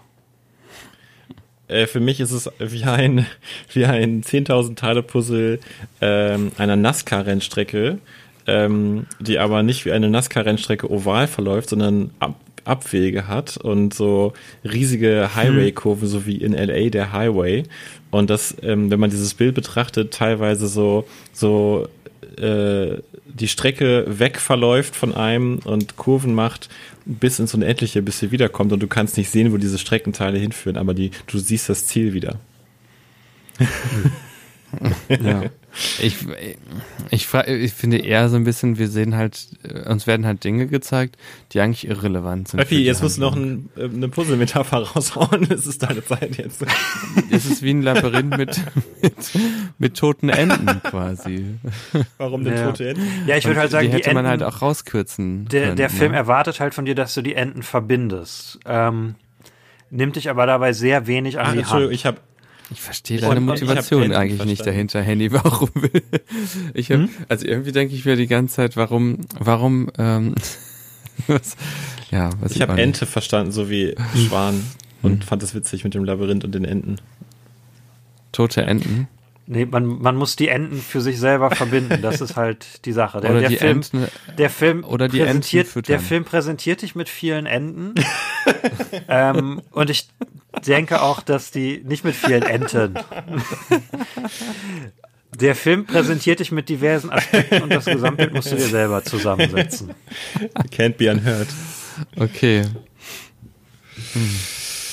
Ähm, okay. Ja, und, Ja. und das macht man oder man macht es nicht. Und äh, Ja. Aber, aber Henny, ich was nimmst du denn für dich? Welche Interpretation nimmst du denn für dich? Wie ziehst du das alles zusammen? Welche Motivation hat er jetzt genau? Ja, lass uns dafür einmal kurz durch den zweiten Teil gehen. Dann würde ich am Ende zu meiner Okay. okay, Interpretation ich denke kommen. auch, es wird langsam mal Ähm, Zeit. wobei ich auch finde, dass ja, das Theaterstück hat ein noch klareres Ende als der Film. Vielleicht, wenn ich euch Oh, das, das sage, vielleicht macht es dann mehr Sinn. Ähm, ja, den zweiten Teil kann man eigentlich recht sch- schnell zusammenfassen, weil jetzt beginnt quasi parallel das, das Training von, äh, von John. Lass uns diese John Jack-Sache gerade aufklären. Das Gedicht, äh, auf dem, was der Kipling am Ende vorliest, heißt My Boy Jack. Ähm, und der Film interpretiert es so, dass dieses reale Gedicht, was es gibt, dass sich das auf den John Kipling bezieht und äh, benutzt deswegen Jack als Spitzname für John. Ob es tatsächlich für John Kipling geschrieben wurde, ist aber umstritten. Aha. Ähm, deswegen äh, ist immer diese Verwirrung mit John und Jack, wo im Film halt auch wirklich nie in Tradition von dem, was wir gerade besprochen haben, nie wirklich aufgeklärt wird, welches jetzt sein Name ist, was jetzt der Spitzname ist. Ah, ich, und ich dachte, es kommt, also bei Wikipedia, ich habe es nicht weiter recherchiert, stand, ähm, dass es Familientradition bei den Kiplings war, die älteren Söhne immer im Wechsel ähm, Joseph oder John zu nennen. Deswegen dachte ich, dass sein Sohn John Jack Kipling heißt. Ja, das ist dann auch so eine Sache, die, die der Film halt nicht, nicht klar macht, so wie den König am Anfang auch. Das sind Sachen, die du von außen rantragen musst. Ähm, ich habe, glaube ich, das John beim ersten Hören einfach auch komplett überhört, weil ich dachte, der Film heißt ja My Boy Jack, also muss er Jack heißen. naja. Ähm, ja, also äh, John trainiert äh, für die Armee, hat Probleme mit seiner Brille, macht diese Brillenspezialanfertigung, die Eiko eben äh, äh, beschrieben hat und wird dann tatsächlich ein besserer Schütze. Ähm, ich finde noch erwähnenswert, dass die hier halt auch wieder mit, mit der Kameraart gespielt wird, dass diese ganzen Trainingsszenen sehr verwackelt mit Shaky Cam gefilmt werden, um halt ne, es real und gritty zu machen. Ähm, ja, nebenbei bei den Kiplings an sich ist halt viel Alltag und Kriegsvorbereitung. Ähm, und dann bekommt Jack äh, ein eigenes Bataillon unterstellt. Ist es ein Bataillon oder ist es eine äh, es ist so eine kleine Unterabteilung. Ich weiß nicht genau, wie man es jetzt nennt. Also es sind quasi sechs Soldaten oder so. Ein, ein Platoon ist es, steht bei Wikipedia. Nein, wir reden jetzt nicht Im über Grunde, Suicide Squad. Wir haben schon über Michael Bay und Michael Bulli Herbig ist es ein Suicide Squad. Also es ist, er ist wie so ein ja. kleiner Vorarbeiter quasi. Also er ist ein bisschen höher gestellt als die anderen, muss aber dieselbe Anzahl an Liegestützen Aber klein trifft es halt auch. So kann man sich's vorstellen. Ja. Aber er ist, er ist halt ein kommandierender Offizier. Genau, also er gibt schon Befehle, aber ähm, ja, er steht so ein bisschen zwischen den Bossen und den einfachen Soldaten. Wir sind alle echt ungebildet, was sowas angeht, ne? Militärgeschichte? Wir haben alle nicht im Ersten Weltkrieg gekämpft. Nein, ich meine so Ränge. Ich schätze mal, wenn jetzt jemand sowas. Also ich meine, guck mal, unser, unser Freund, der ist doch bei der Polizei. Die kennen.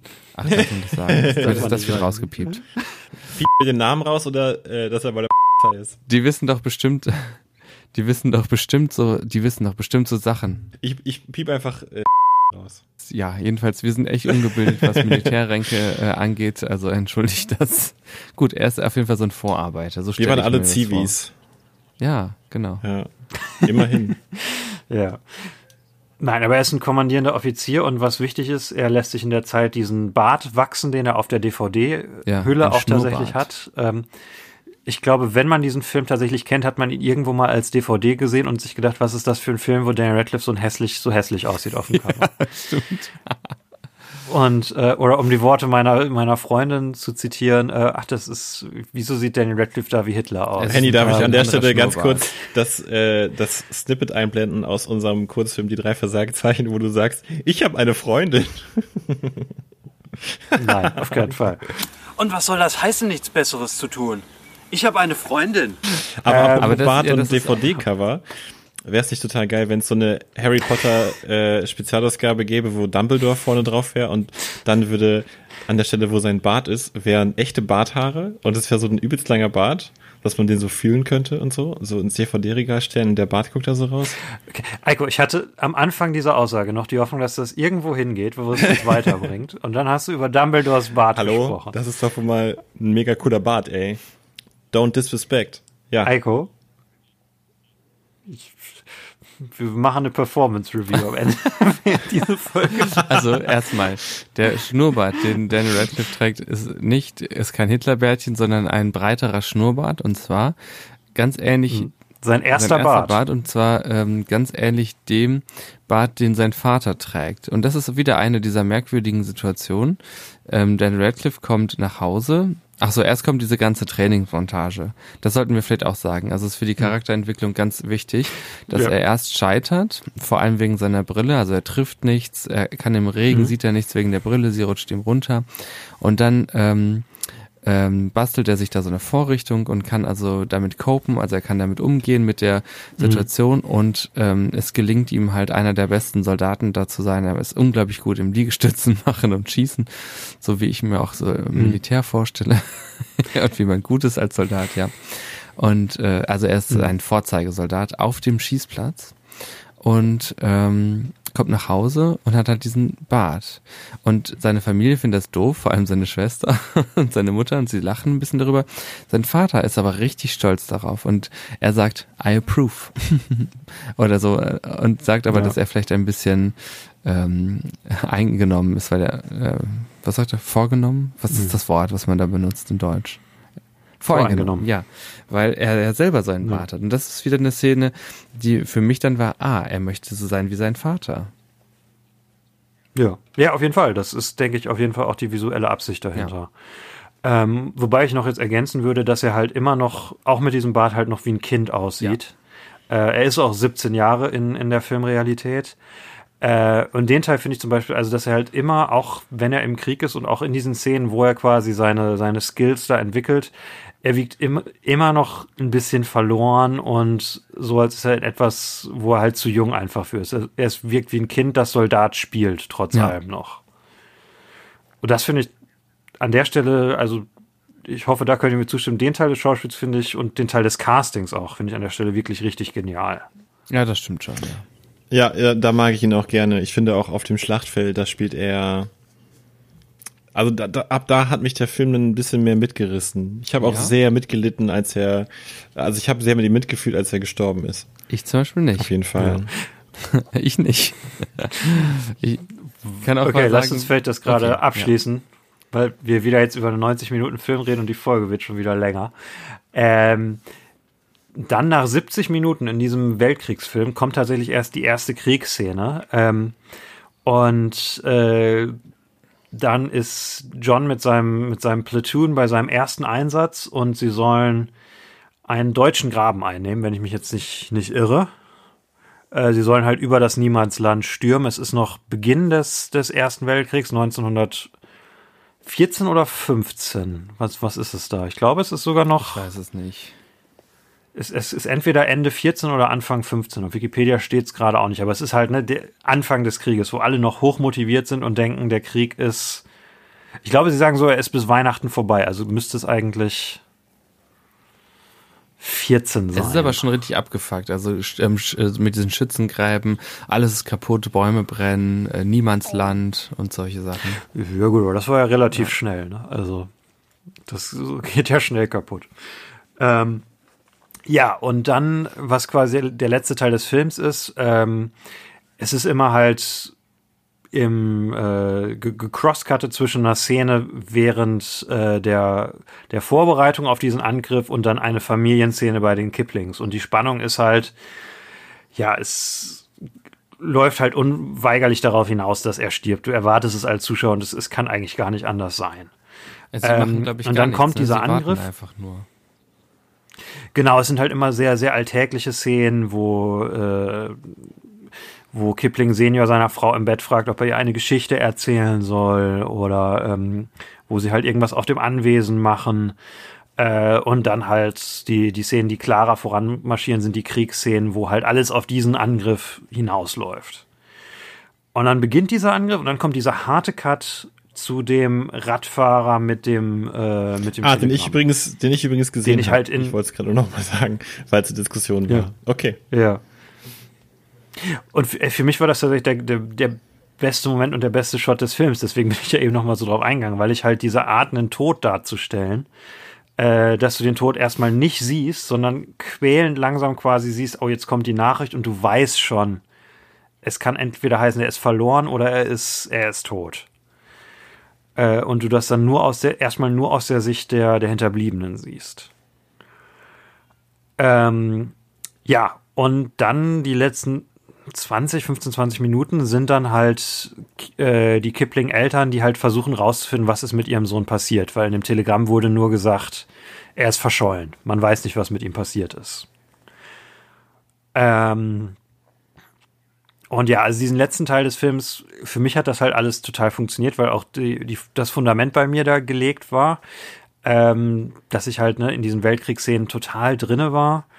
Ähm, und dann in dem, was danach kommt, dass die Kiplings halt sich Soldaten, aller gefallenen Soldaten äh, schicken lassen und die dann mehrfach durchgehen, sich jeden toten Soldaten angucken. Das fand ich richtig effektiv. Ja, das stimmt. Äh, Ruhelosigkeit. weil, weil allein die Vorstellung, das, das zu machen 4000 ist. Bilder haben sie dann gekriegt. Oder so? Oder wie viel waren Ja, das? genau. Das waren unglaublich viele. Tausende, ja. Ja. Dann ist in der Zeit halt dieser richtig fiese Teil, ähm, den ich finde, wo sie halt die, die Zigaretten vom Anfang, dieses Versteck, was er, als er noch lebendig war, da in der Bücherei hatte, äh, in, in, der, in dem Bücherregal hatte, und sie das wieder finden. Und es ist nochmal so eine Verbindung zu ihm. Es ist das Letzte, was sie von ihm quasi erleben. Wenn sie das genommen haben, dann ist diese Verbindung für immer weg. Das fand ich auch einfach eine, eine sehr clevere Idee, grausam Trauer darzustellen. Ja, das war schon echt gut. Fand ich auch gut. Ja. Äh, Man hat auch Und gesehen, was die krass, was sie, was die für einen Einfluss haben, ne? Sie haben so eine Sonderbehandlung gekriegt, was ihren toten Sohn angeht. Ja. Ja, und dann läuft es halt am Ende darauf hinaus, dass ähm, sie einen Soldat treffen, der gesehen hat, wie, wie John erschossen wurde. Und dann kommt ein Flashback dahin, wo sie halt eine, ein Geschütz versuchen zu stürmen. Ähm, John verliert seine Brille, äh, kann nichts sehen und äh, wird erschossen. Ja. Und dann sind die letzten Momente halt die Realisation äh, dieser Tatsache. Die Mutter konfrontiert Kipling noch einmal groß. Ähm, und das war, war für mich halt dieser große Moment, wo halt der Film seine Botschaft nochmal zusammenfasst, wo sie halt, ich habe das Zitat tatsächlich, äh, weil das tatsächlich auch auf IMDb ist. Äh, da sagt Kipling Senior, Senior, By all accounts, he was very brave. So few of us have the opportunity to play our part properly, but he did. He achieved what he set out to achieve.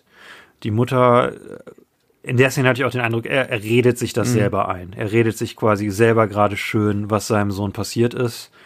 Äh, die Mutter hatten, die ich jetzt hier auch als Stimme von, von David Haig, äh, des Autors sehe, uh, he must have been in such awful pain. Und dann redet sich Kipling weiter ein. If you talk to wounded soldiers, they would tell you the pain only sets in later. So he was lucky. It was done with quickly. Und dann sagt die Mutter nochmal ganz klar, don't tell me he was lucky. He wasn't lucky. Or brave. Or happy. He was 18 years and one day old. He died in the rain. He couldn't see a thing. He was alone. You can't persuade me that there's any glory in that. Mhm. Ja. Ähm, das würde ich auch sagen, ist die, die Botschaft. Also der, wie sinnlos, ähm, wie sinnlos dieser Junge gestorben ist und dass es die Schuld des Vaters ist für seinen Fanatismus, für seinen blinden Gehorsam an den, den britischen Imperialismus. Ähm, und ja, dafür ist ein Kind gestorben. Mhm. Und nicht nur eins. Und das ist halt die Botschaft, die ich aber auch fairerweise, wo ich sagen muss, die ich halt einfach von der Thematik her ähm, bei Kipling, wenn es ein Film über Kipling und Erster Weltkrieg ist und Imperialismus, das ist auch die Botschaft, die ich von Anfang an erwartet ja. habe. Also habe ich darauf natürlich auch verstärkt geachtet. Hätte ich da auch gerne, ja, okay. Ähm, ich finde, beim Vater ähm, sieht man eigentlich bei ihm noch ein, ähm, also sieht er das selber auch ein? Sieht man bei ihm noch eine Szene, wo er auch selber damit hadert? Weil daran kann ich mich gar nicht erinnern. Das ist halt genau das, wo ich jetzt drauf hinaus wollte. Das Stück endet, äh, wie der Film halt auch damit, dass er dem König dieses äh, Gedicht vorliest. Ähm, Im Stück wird aber tatsächlich noch ein letzter Zeitsprung gemacht, ähm, dass äh, tatsächlich ähm, das zu Beginn des Zweiten Weltkriegs passiert ähm, wo Kipling das sagt. Und dann Kipling quasi realisiert, oh, dieser Krieg hat nicht mal dafür gesorgt, dass alle Weltkriege beendet das wurden. Das passiert in dem Film? Äh, im, Stück. Stück.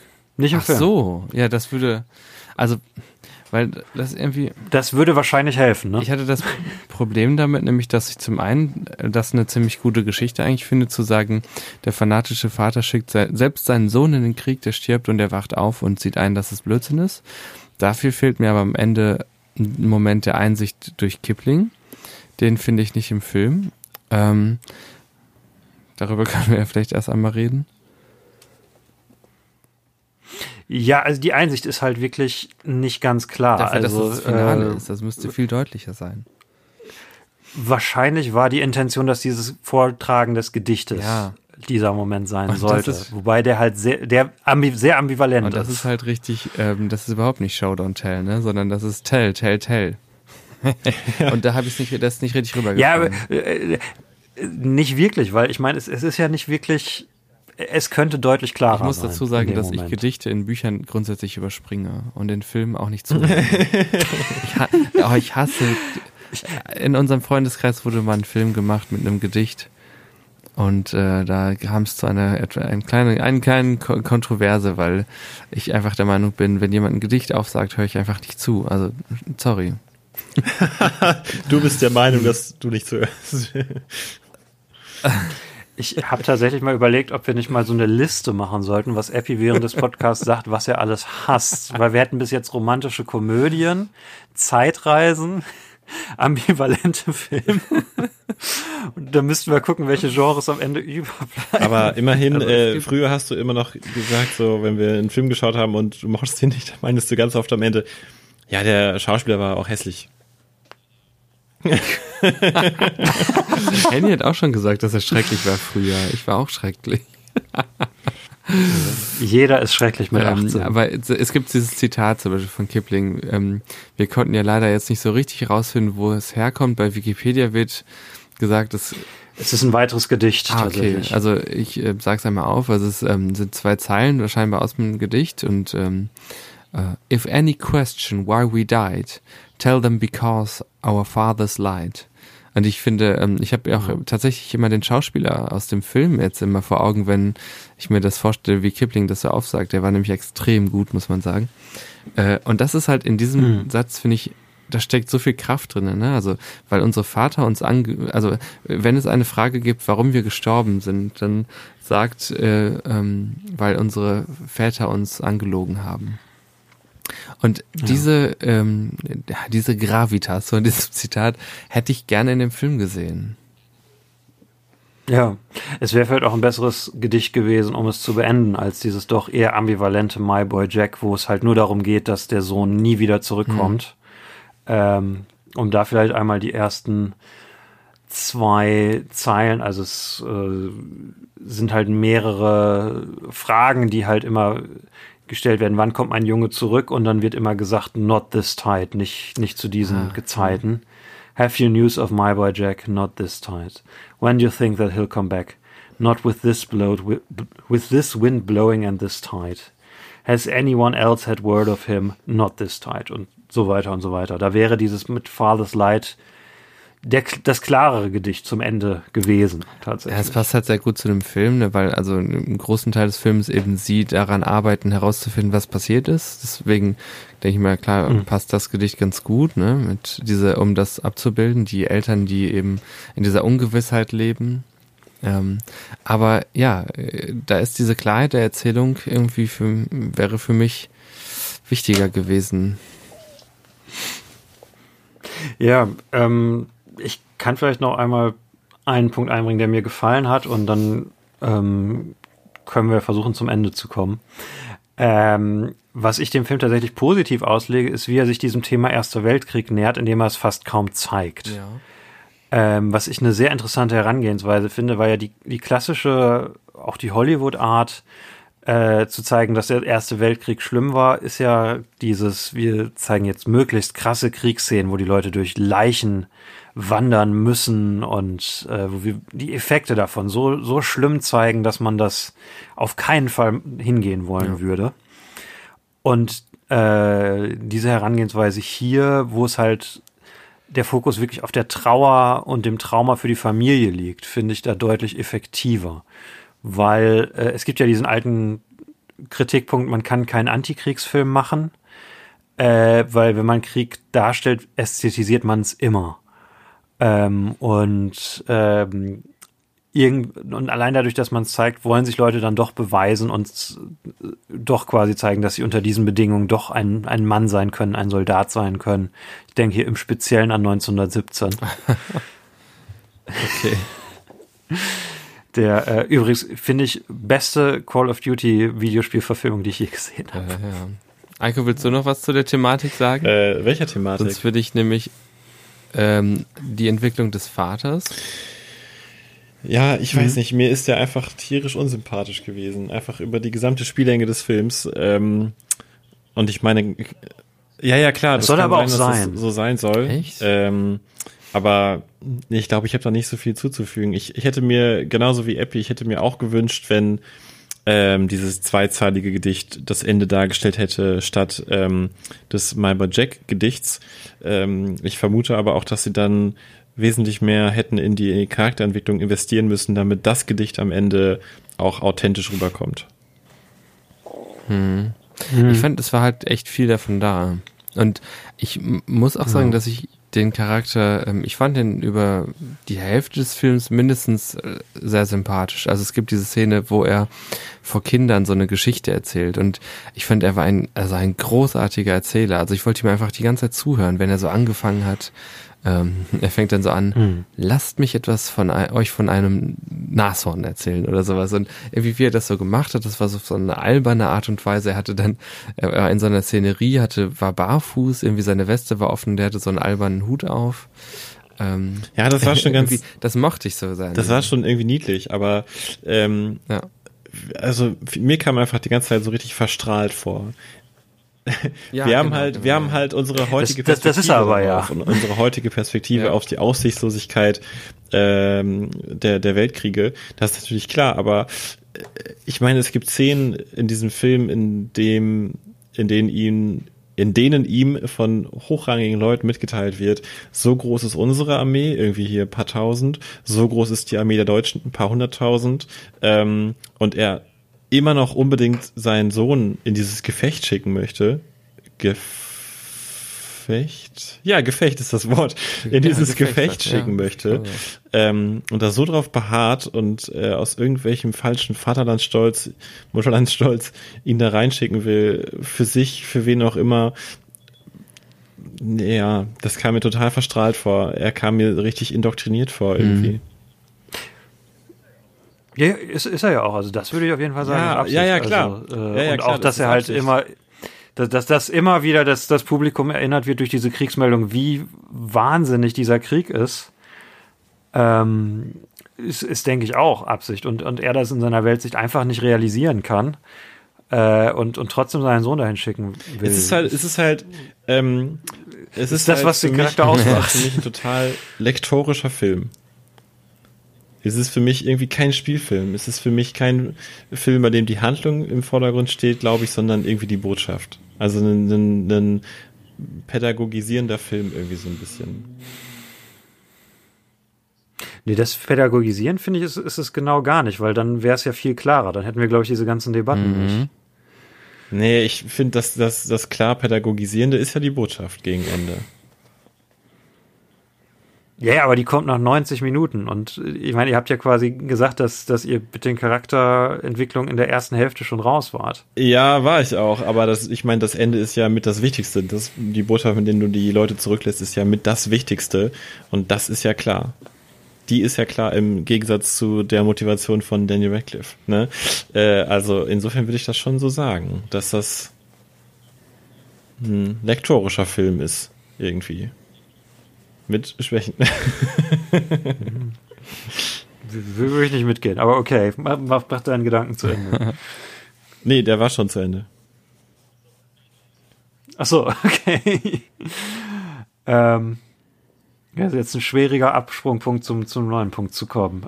Ja, also ich würde gerne, ja. David? Achso, Entschuldigung. Ma- ja, mach, mach du Ich würde halt gerne dann noch mal, mal über ähm, den Jack reden und vor allem am Ende seinen Tod und seine Entwicklung eigentlich in dem Film.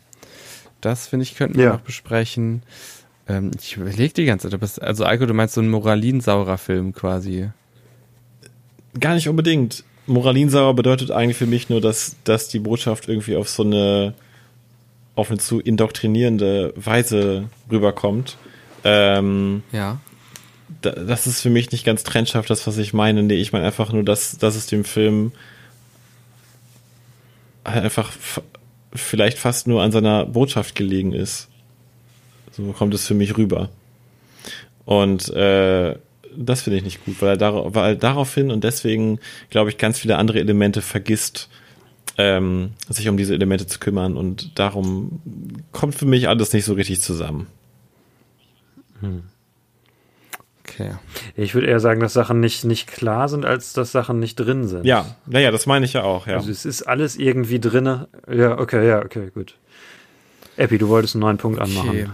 Also ja, wir haben jetzt ja, wir haben verschiedene Figuren, also den, den älteren Kipling und hatten ja schon jetzt über seine Charakterentwicklung geredet. Ähm, äh, das finde ich ja immer so ganz interessant, sich zu überlegen, ähm, wo starten die Charaktere, was haben sie so für Probleme und ähm, ne, was wollen sie und was brauchen sie und ähm, da ist mir das eben völlig unklar, was eben der Jack braucht und will und äh, eben das hatten Genau, wir, das hatten wir schon. Das, das haben wir, glaube ich, schon etabliert. ja, aber das, und jetzt eben auf das Ende. Ähm, wir sehen dann also erst sehr gut, eben als Soldat auf dem Übungsplatz.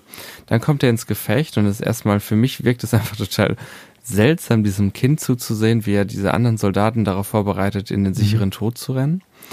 Und ähm, was mir zum Beispiel fehlt für die ähm, Handlungslinie, dass er eigentlich nur seinem Vater nach, also da finde ich, es gibt nämlich dann ein Problem. Ähm, wenn er nur seinem Vater nacheifert, dann fehlt für mich da eine Szene, wo der Schrecken des Krieges in seinen Augen zu sehen ist. Die gibt es nämlich nicht. Er ist nämlich ein völlig ähm, Mhm. ähm, völlig kopfloser Zombie-Soldat eigentlich, der seinen Auftrag verfolgt, ein bisschen ähm, seine Soldaten da anguckt und sich fragt, wie kriege ich die dazu, da jetzt über diese Leiter in das Gefecht zu klettern. Aber ich sehe in, sein, in seinem Gesicht, in Dan Radcliffes Schauspiel nicht den Schrecken des Krieges. Und den, finde ich, hätte ich dafür gebraucht für die Storyline. Er macht es nur für seinen Vater, um da Ja. rauszukriegen. Sondern da sehe Aber, ich, aber äh, Er, er hat, er hat vorher die, die Angst des Krieges, die, die wird einmal kurz vorher thematisiert, bevor er rüberfliegt. Gibt es die kurze Szene zwischen ihm und seinem Vater, wo er halt das erste Mal zeigt, dass er wirklich Angst hat. Äh, es ist aber halt alles viel in seinem Schauspiel und halt, sie, sie sprechen halt drüber, ohne auszusprechen, dass es ich denke halt auch, Epi, du hättest ähm, den Film halt auch auf einem größeren Bildschirm einfach gucken müssen. ich wusste, dass du jetzt sowas Nein, aber die Szene weil Handy wirklich. immer sagt, Also- Entschuldigung, verstanden. im Vergleich zur, zur letzt, im Vergleich zur letzten Szene, wo, wo Eiko immer, Quatsch, zur letzten Folge, wo Eiko immer diesen einen hanebüchenen Satz von Epi wiederholt hat, der nichts mit Welchen dem Film denn? zu tun hatte, argumentiere ich noch ziemlich auf Text. Ich habe das Gefühl, also ich habe Weiß ich nicht mehr, er hat ja nichts ich habe das Gefühl, äh, Henny möchte, dass wir dieses Mal ähm, einfach einen Konsens haben, weil wir uns immer so oft streiten und im echten Leben sonst Streiten immer uns einig sind. nur. Und deswegen hat er jetzt die neue Methode gefunden und das ist der kleine Fernseher. Nein, aber tatsächlich, die, die Szene gibt es tatsächlich, aber es ist tatsächlich nur vor dem Krieg. Also, was du, womit du hättest, ist im Film, er lebt einfach nicht lange genug, um Angst vor dem Krieg zu haben.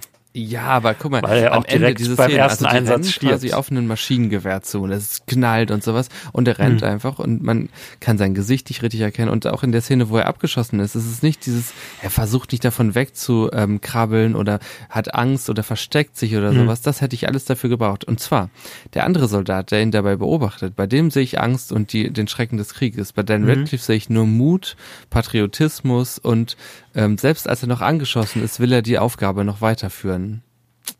Nee, das würde ich tatsächlich genau nicht sagen, weil da, das ist ja, seine Sterbeszene ist ja richtig erbärmlich. Also er ist da ja nur blind am, am Stöhnen und am Rumsuchen und äh, hat nicht mehr diesen Moment, wo er aufsteht und doch noch auf das zufliegt und, äh, und quasi es kommt noch ein Schuss, Schuss und er ist nicht zu stoppen und er macht noch einen, einen Schritt nach vorne und es kommt noch ein Schuss, aber sein, sein Wille ist so stark, dass er sich weiter nach vorne quält, äh, sondern er, er ist da am, am Boden, er ist verletzt, er sieht Na, nichts. erstmal rennt er da äh, quasi durch. er- ähm, ja, ja, aber er wird ja sehr früh erwischt und wird dann am er Boden liegend er erschossen. wieder auf Nee. und wird dann erst erschossen. als allerletzter, ja. Und er kriegt einen Schuss ins Bein, ähm, ins Ja. rechte Bein, dann fällt er hin. Ich guck die Szene gerade noch mal. Ja, ich auch. Genau. Dann steht er wieder auf, will weiter rennen und dann kriegt er einen Schuss. Und ich, ich habe auch, also ich habe auf diesen Moment Nee, er will nicht gewartet. weiter ran. Ich habe auch auf diesen Moment gewartet, dass er vielleicht irgendwie die Hände hebt, sich ergibt, irgendwie checkt, okay, es bringt gerade nichts, aber der kommt einfach Ja. nicht. Also er steht noch mal wirklich Und auf, der müsste kommen. nachdem er die Brille äh, gefunden hat, die er ja verloren hatte. Ja. Und ähm, auf mich macht es ganz, ganz stark den Eindruck, er, er will, er glaubt immer noch dran. So, er will jetzt einfach die ja, fertig genau, machen. ja. Er, er weiß doch gar nicht, wo er ist Ja, in dem aber er will Moment. immer noch Also er, er ist ja völlig, völlig, Doch, nein. er sitzt hier auf und Also das, das habe ich überhaupt nicht aus der Szene gezogen. Da haben wir, glaube ich, doch wieder eine ganz andere Leseart. Also das ist für mich, also filmo, filmografisch wirklich uneindeutig und ich würde auch sagen schlecht, weil sich da jemand nicht die Gedanken drüber gemacht hat, was wollen wir hier eigentlich zeigen. Ähm, und dadurch wirkt der, Dan Radcliffe da total hölzern, also diese Figur wirkt total hölzern und charakterlos. Warte mal, ich gucke mir jetzt auch nochmal an. Äh, Es fehlen zum Warte, Beispiel wo Shots, wo, das? also er rennt halt mit seiner Mannschaft, rennt er da durch, durch das Maschinengewehrfeuer und einer nach dem nächsten wird hinter ihm weggeschossen. Er rennt halt einfach weiter und wir haben Genau. Nahaufnahmen von Soldaten, die ähm, getroffen werden und was fallen. ist nicht glorreich. Und da zum okay, Beispiel, er steht auf, warte, und da warte. zum Beispiel, ja, du kannst er, dir das, er, er sieht überhaupt nicht, wo er ist. du- Ja. ja, und da fehlt zum Beispiel ein Shot, wie er zurückguckt zum Beispiel oder so und mit Grauen darauf sieht, wie seine Soldaten, es könnte so ein Blick von ihm und dann Gegenshot, wie er sieht, wie seine Soldaten alle am Boden liegen. Sowas fehlt irgendwie. Es, es ist überhaupt, also ich sehe in dem Charakter keinen Prozess. Hast, haben wir das gleiche YouTube-Video gerade Ja. offen? Weil ich, ich habe jetzt gerade die Szene auch. Also, man sieht hier den verstörten anderen Soldaten. Äh, dann er, er, er steht auch nicht Welche wirklich Minute auf. Er, ist am, er hat gerade aufgesetzt. So. Leute, wenn ihr mitgucken wollt, 1,20. äh, Zuhörerinnen und Zuhörer, Äh, aber eine Stunde, Er, eine er Stunde ist nicht 20. mal im Stehen. Er ist, er ist auf den Knien und wird erschossen und fällt um.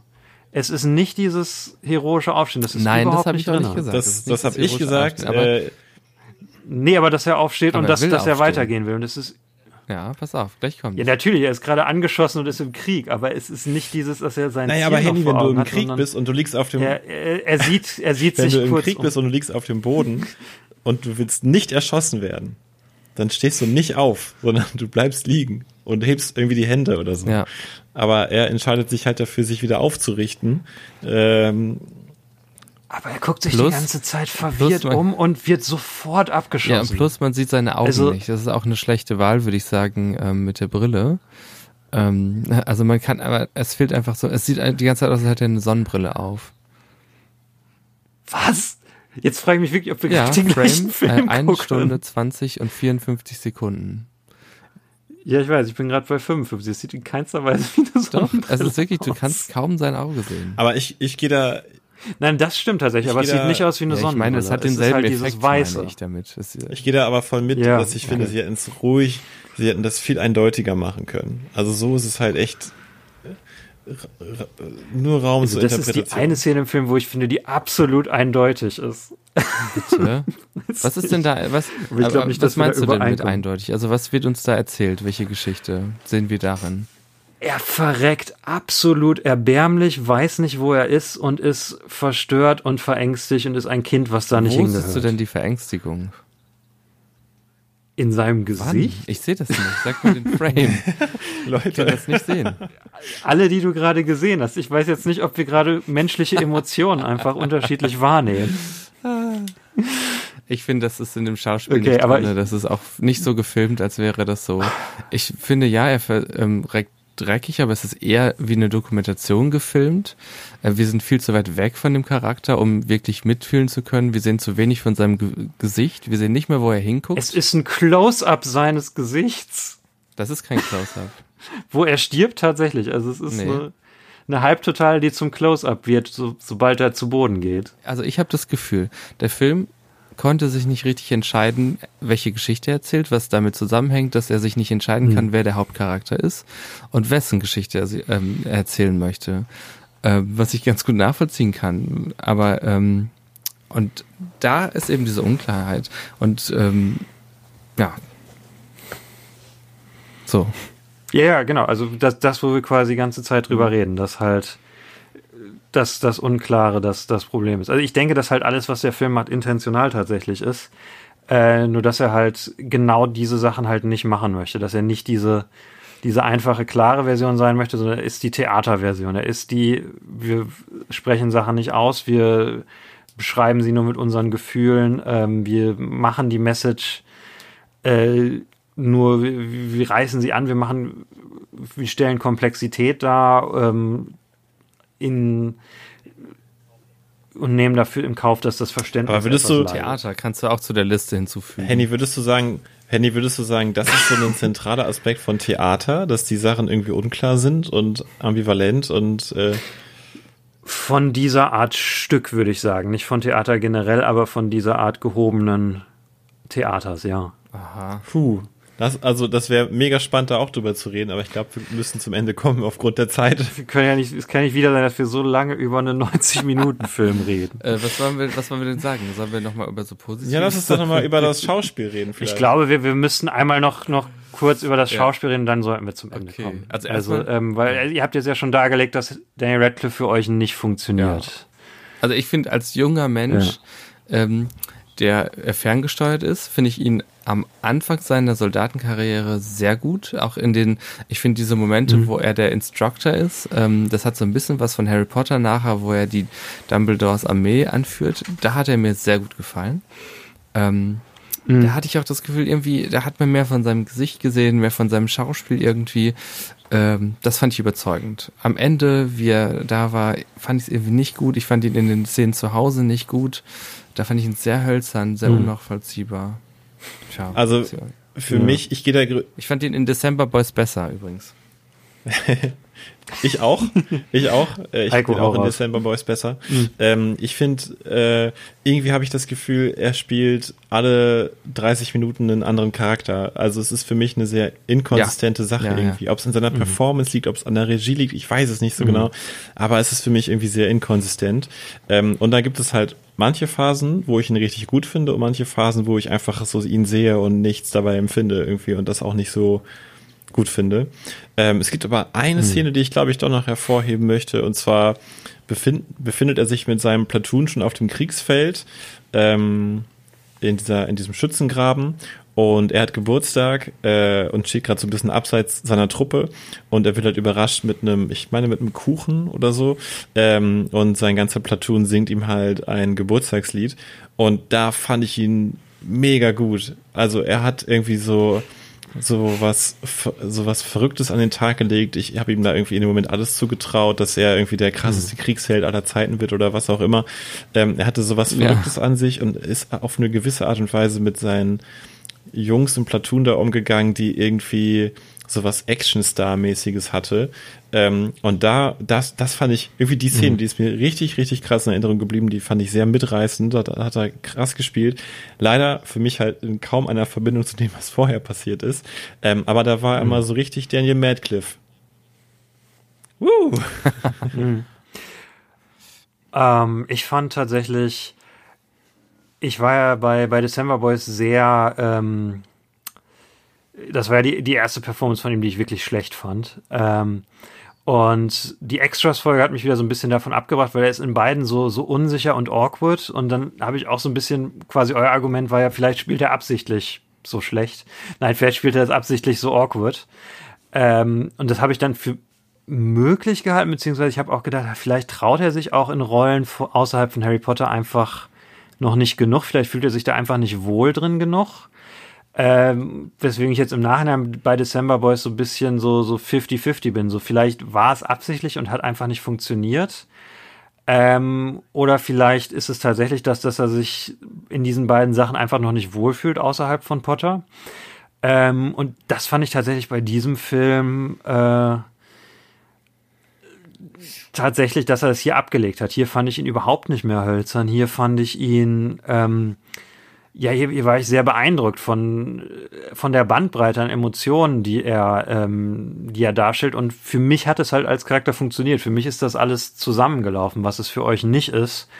Äh, und fand das hier tatsächlich, auch wenn ihr euch jetzt wahrscheinlich wieder aufregen werdet, bis jetzt seine beste Performance, die wir gesehen haben, weil es eine Art von Performance ist, die wir so von ihm bis jetzt noch nicht kennen. Dieses ruhige, ähm, viel unter der Oberfläche, viel, viel emotionaler Subtext äh, in, in seiner Performance.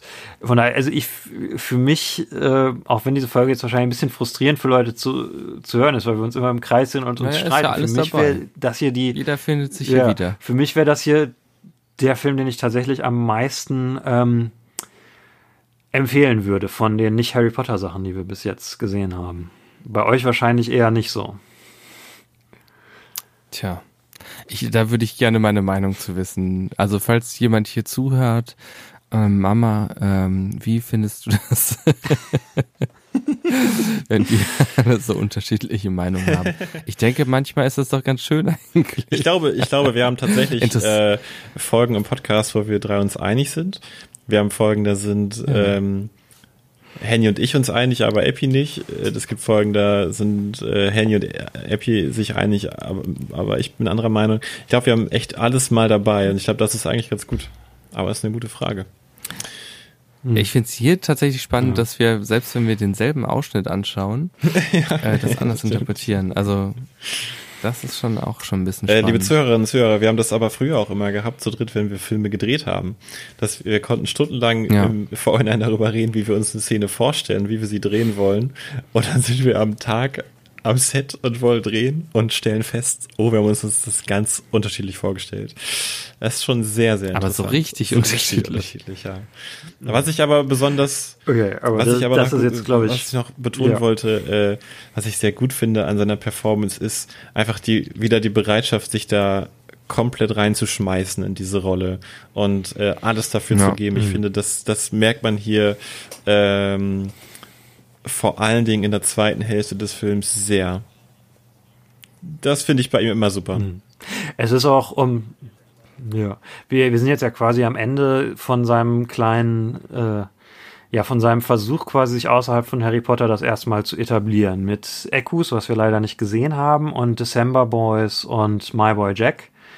Äh, und ich finde, hier sieht man auch quasi, was du sagst, dass er sich interessante Projekte raussucht, auch wenn sie etwas abwegig sind. Auch wenn es ein australischer Indie-Film, ein äh, TV-Film oder ein äh, ein seltsames Pferdestück sind. Ähm, er, er, sucht das, was, was ihn interessiert, äh, sich an Rollen Das stimmt, aus. ja.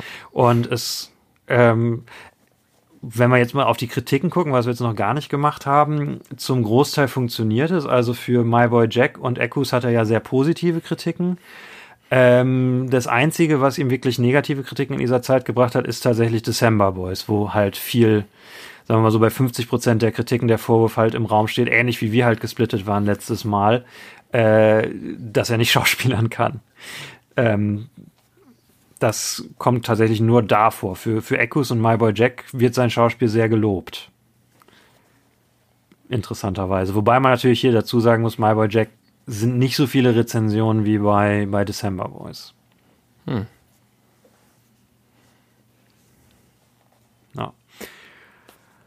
Okay, äh, ich glaube, es ist klar, ob wir den Film empfehlen würden oder nicht. Ich würde ne? den empfehlen. Ich tatsächlich auch. Äh, ich glaube, es lohnt sich, den anzuschauen. Also als Daniel Radcliffe, also ich meine klar. Äh, ja, für uns Daniel Radcliffe-Fans. Halt. Ja, auf jeden Fall. Äh, für den Casual-Zuschauer, äh, vielleicht Zuhörer, der jetzt das erste Mal eine Folge von uns gehört hat, gibt's vielleicht bessere Filme zum Anschauen. Ja, das, äh, ja. Das schon, aber okay. ich, also ich finde, der Film hatte, ich finde das Schauspiel von dem Kipling-Darsteller, also dem Senior, extrem gut. Den fand ich sehr, sehr gut. David Hake ist also Hammer, war wirklich ja. großartig. Auch der hat diese kleinen Momente, wo er ähm, eine Geschichte erzählt, so einem kleinen Jungen und dann dabei merkt man plötzlich, er redet eigentlich über seinen eigenen Sohn und äh, bricht dann total zusammen und also das ist wirklich krass gut geschauspielert. Ähm, die, da, das haben wir auch noch gar nicht gesagt, die, ähm, die Szenerie ist extrem gut. Also ähm, ich glaube, dass sie das tatsächlich in dem Originalhaus gedreht haben von dem Kipling. Das ist nämlich ein Museum, ähm, weil das sieht sehr schön aus.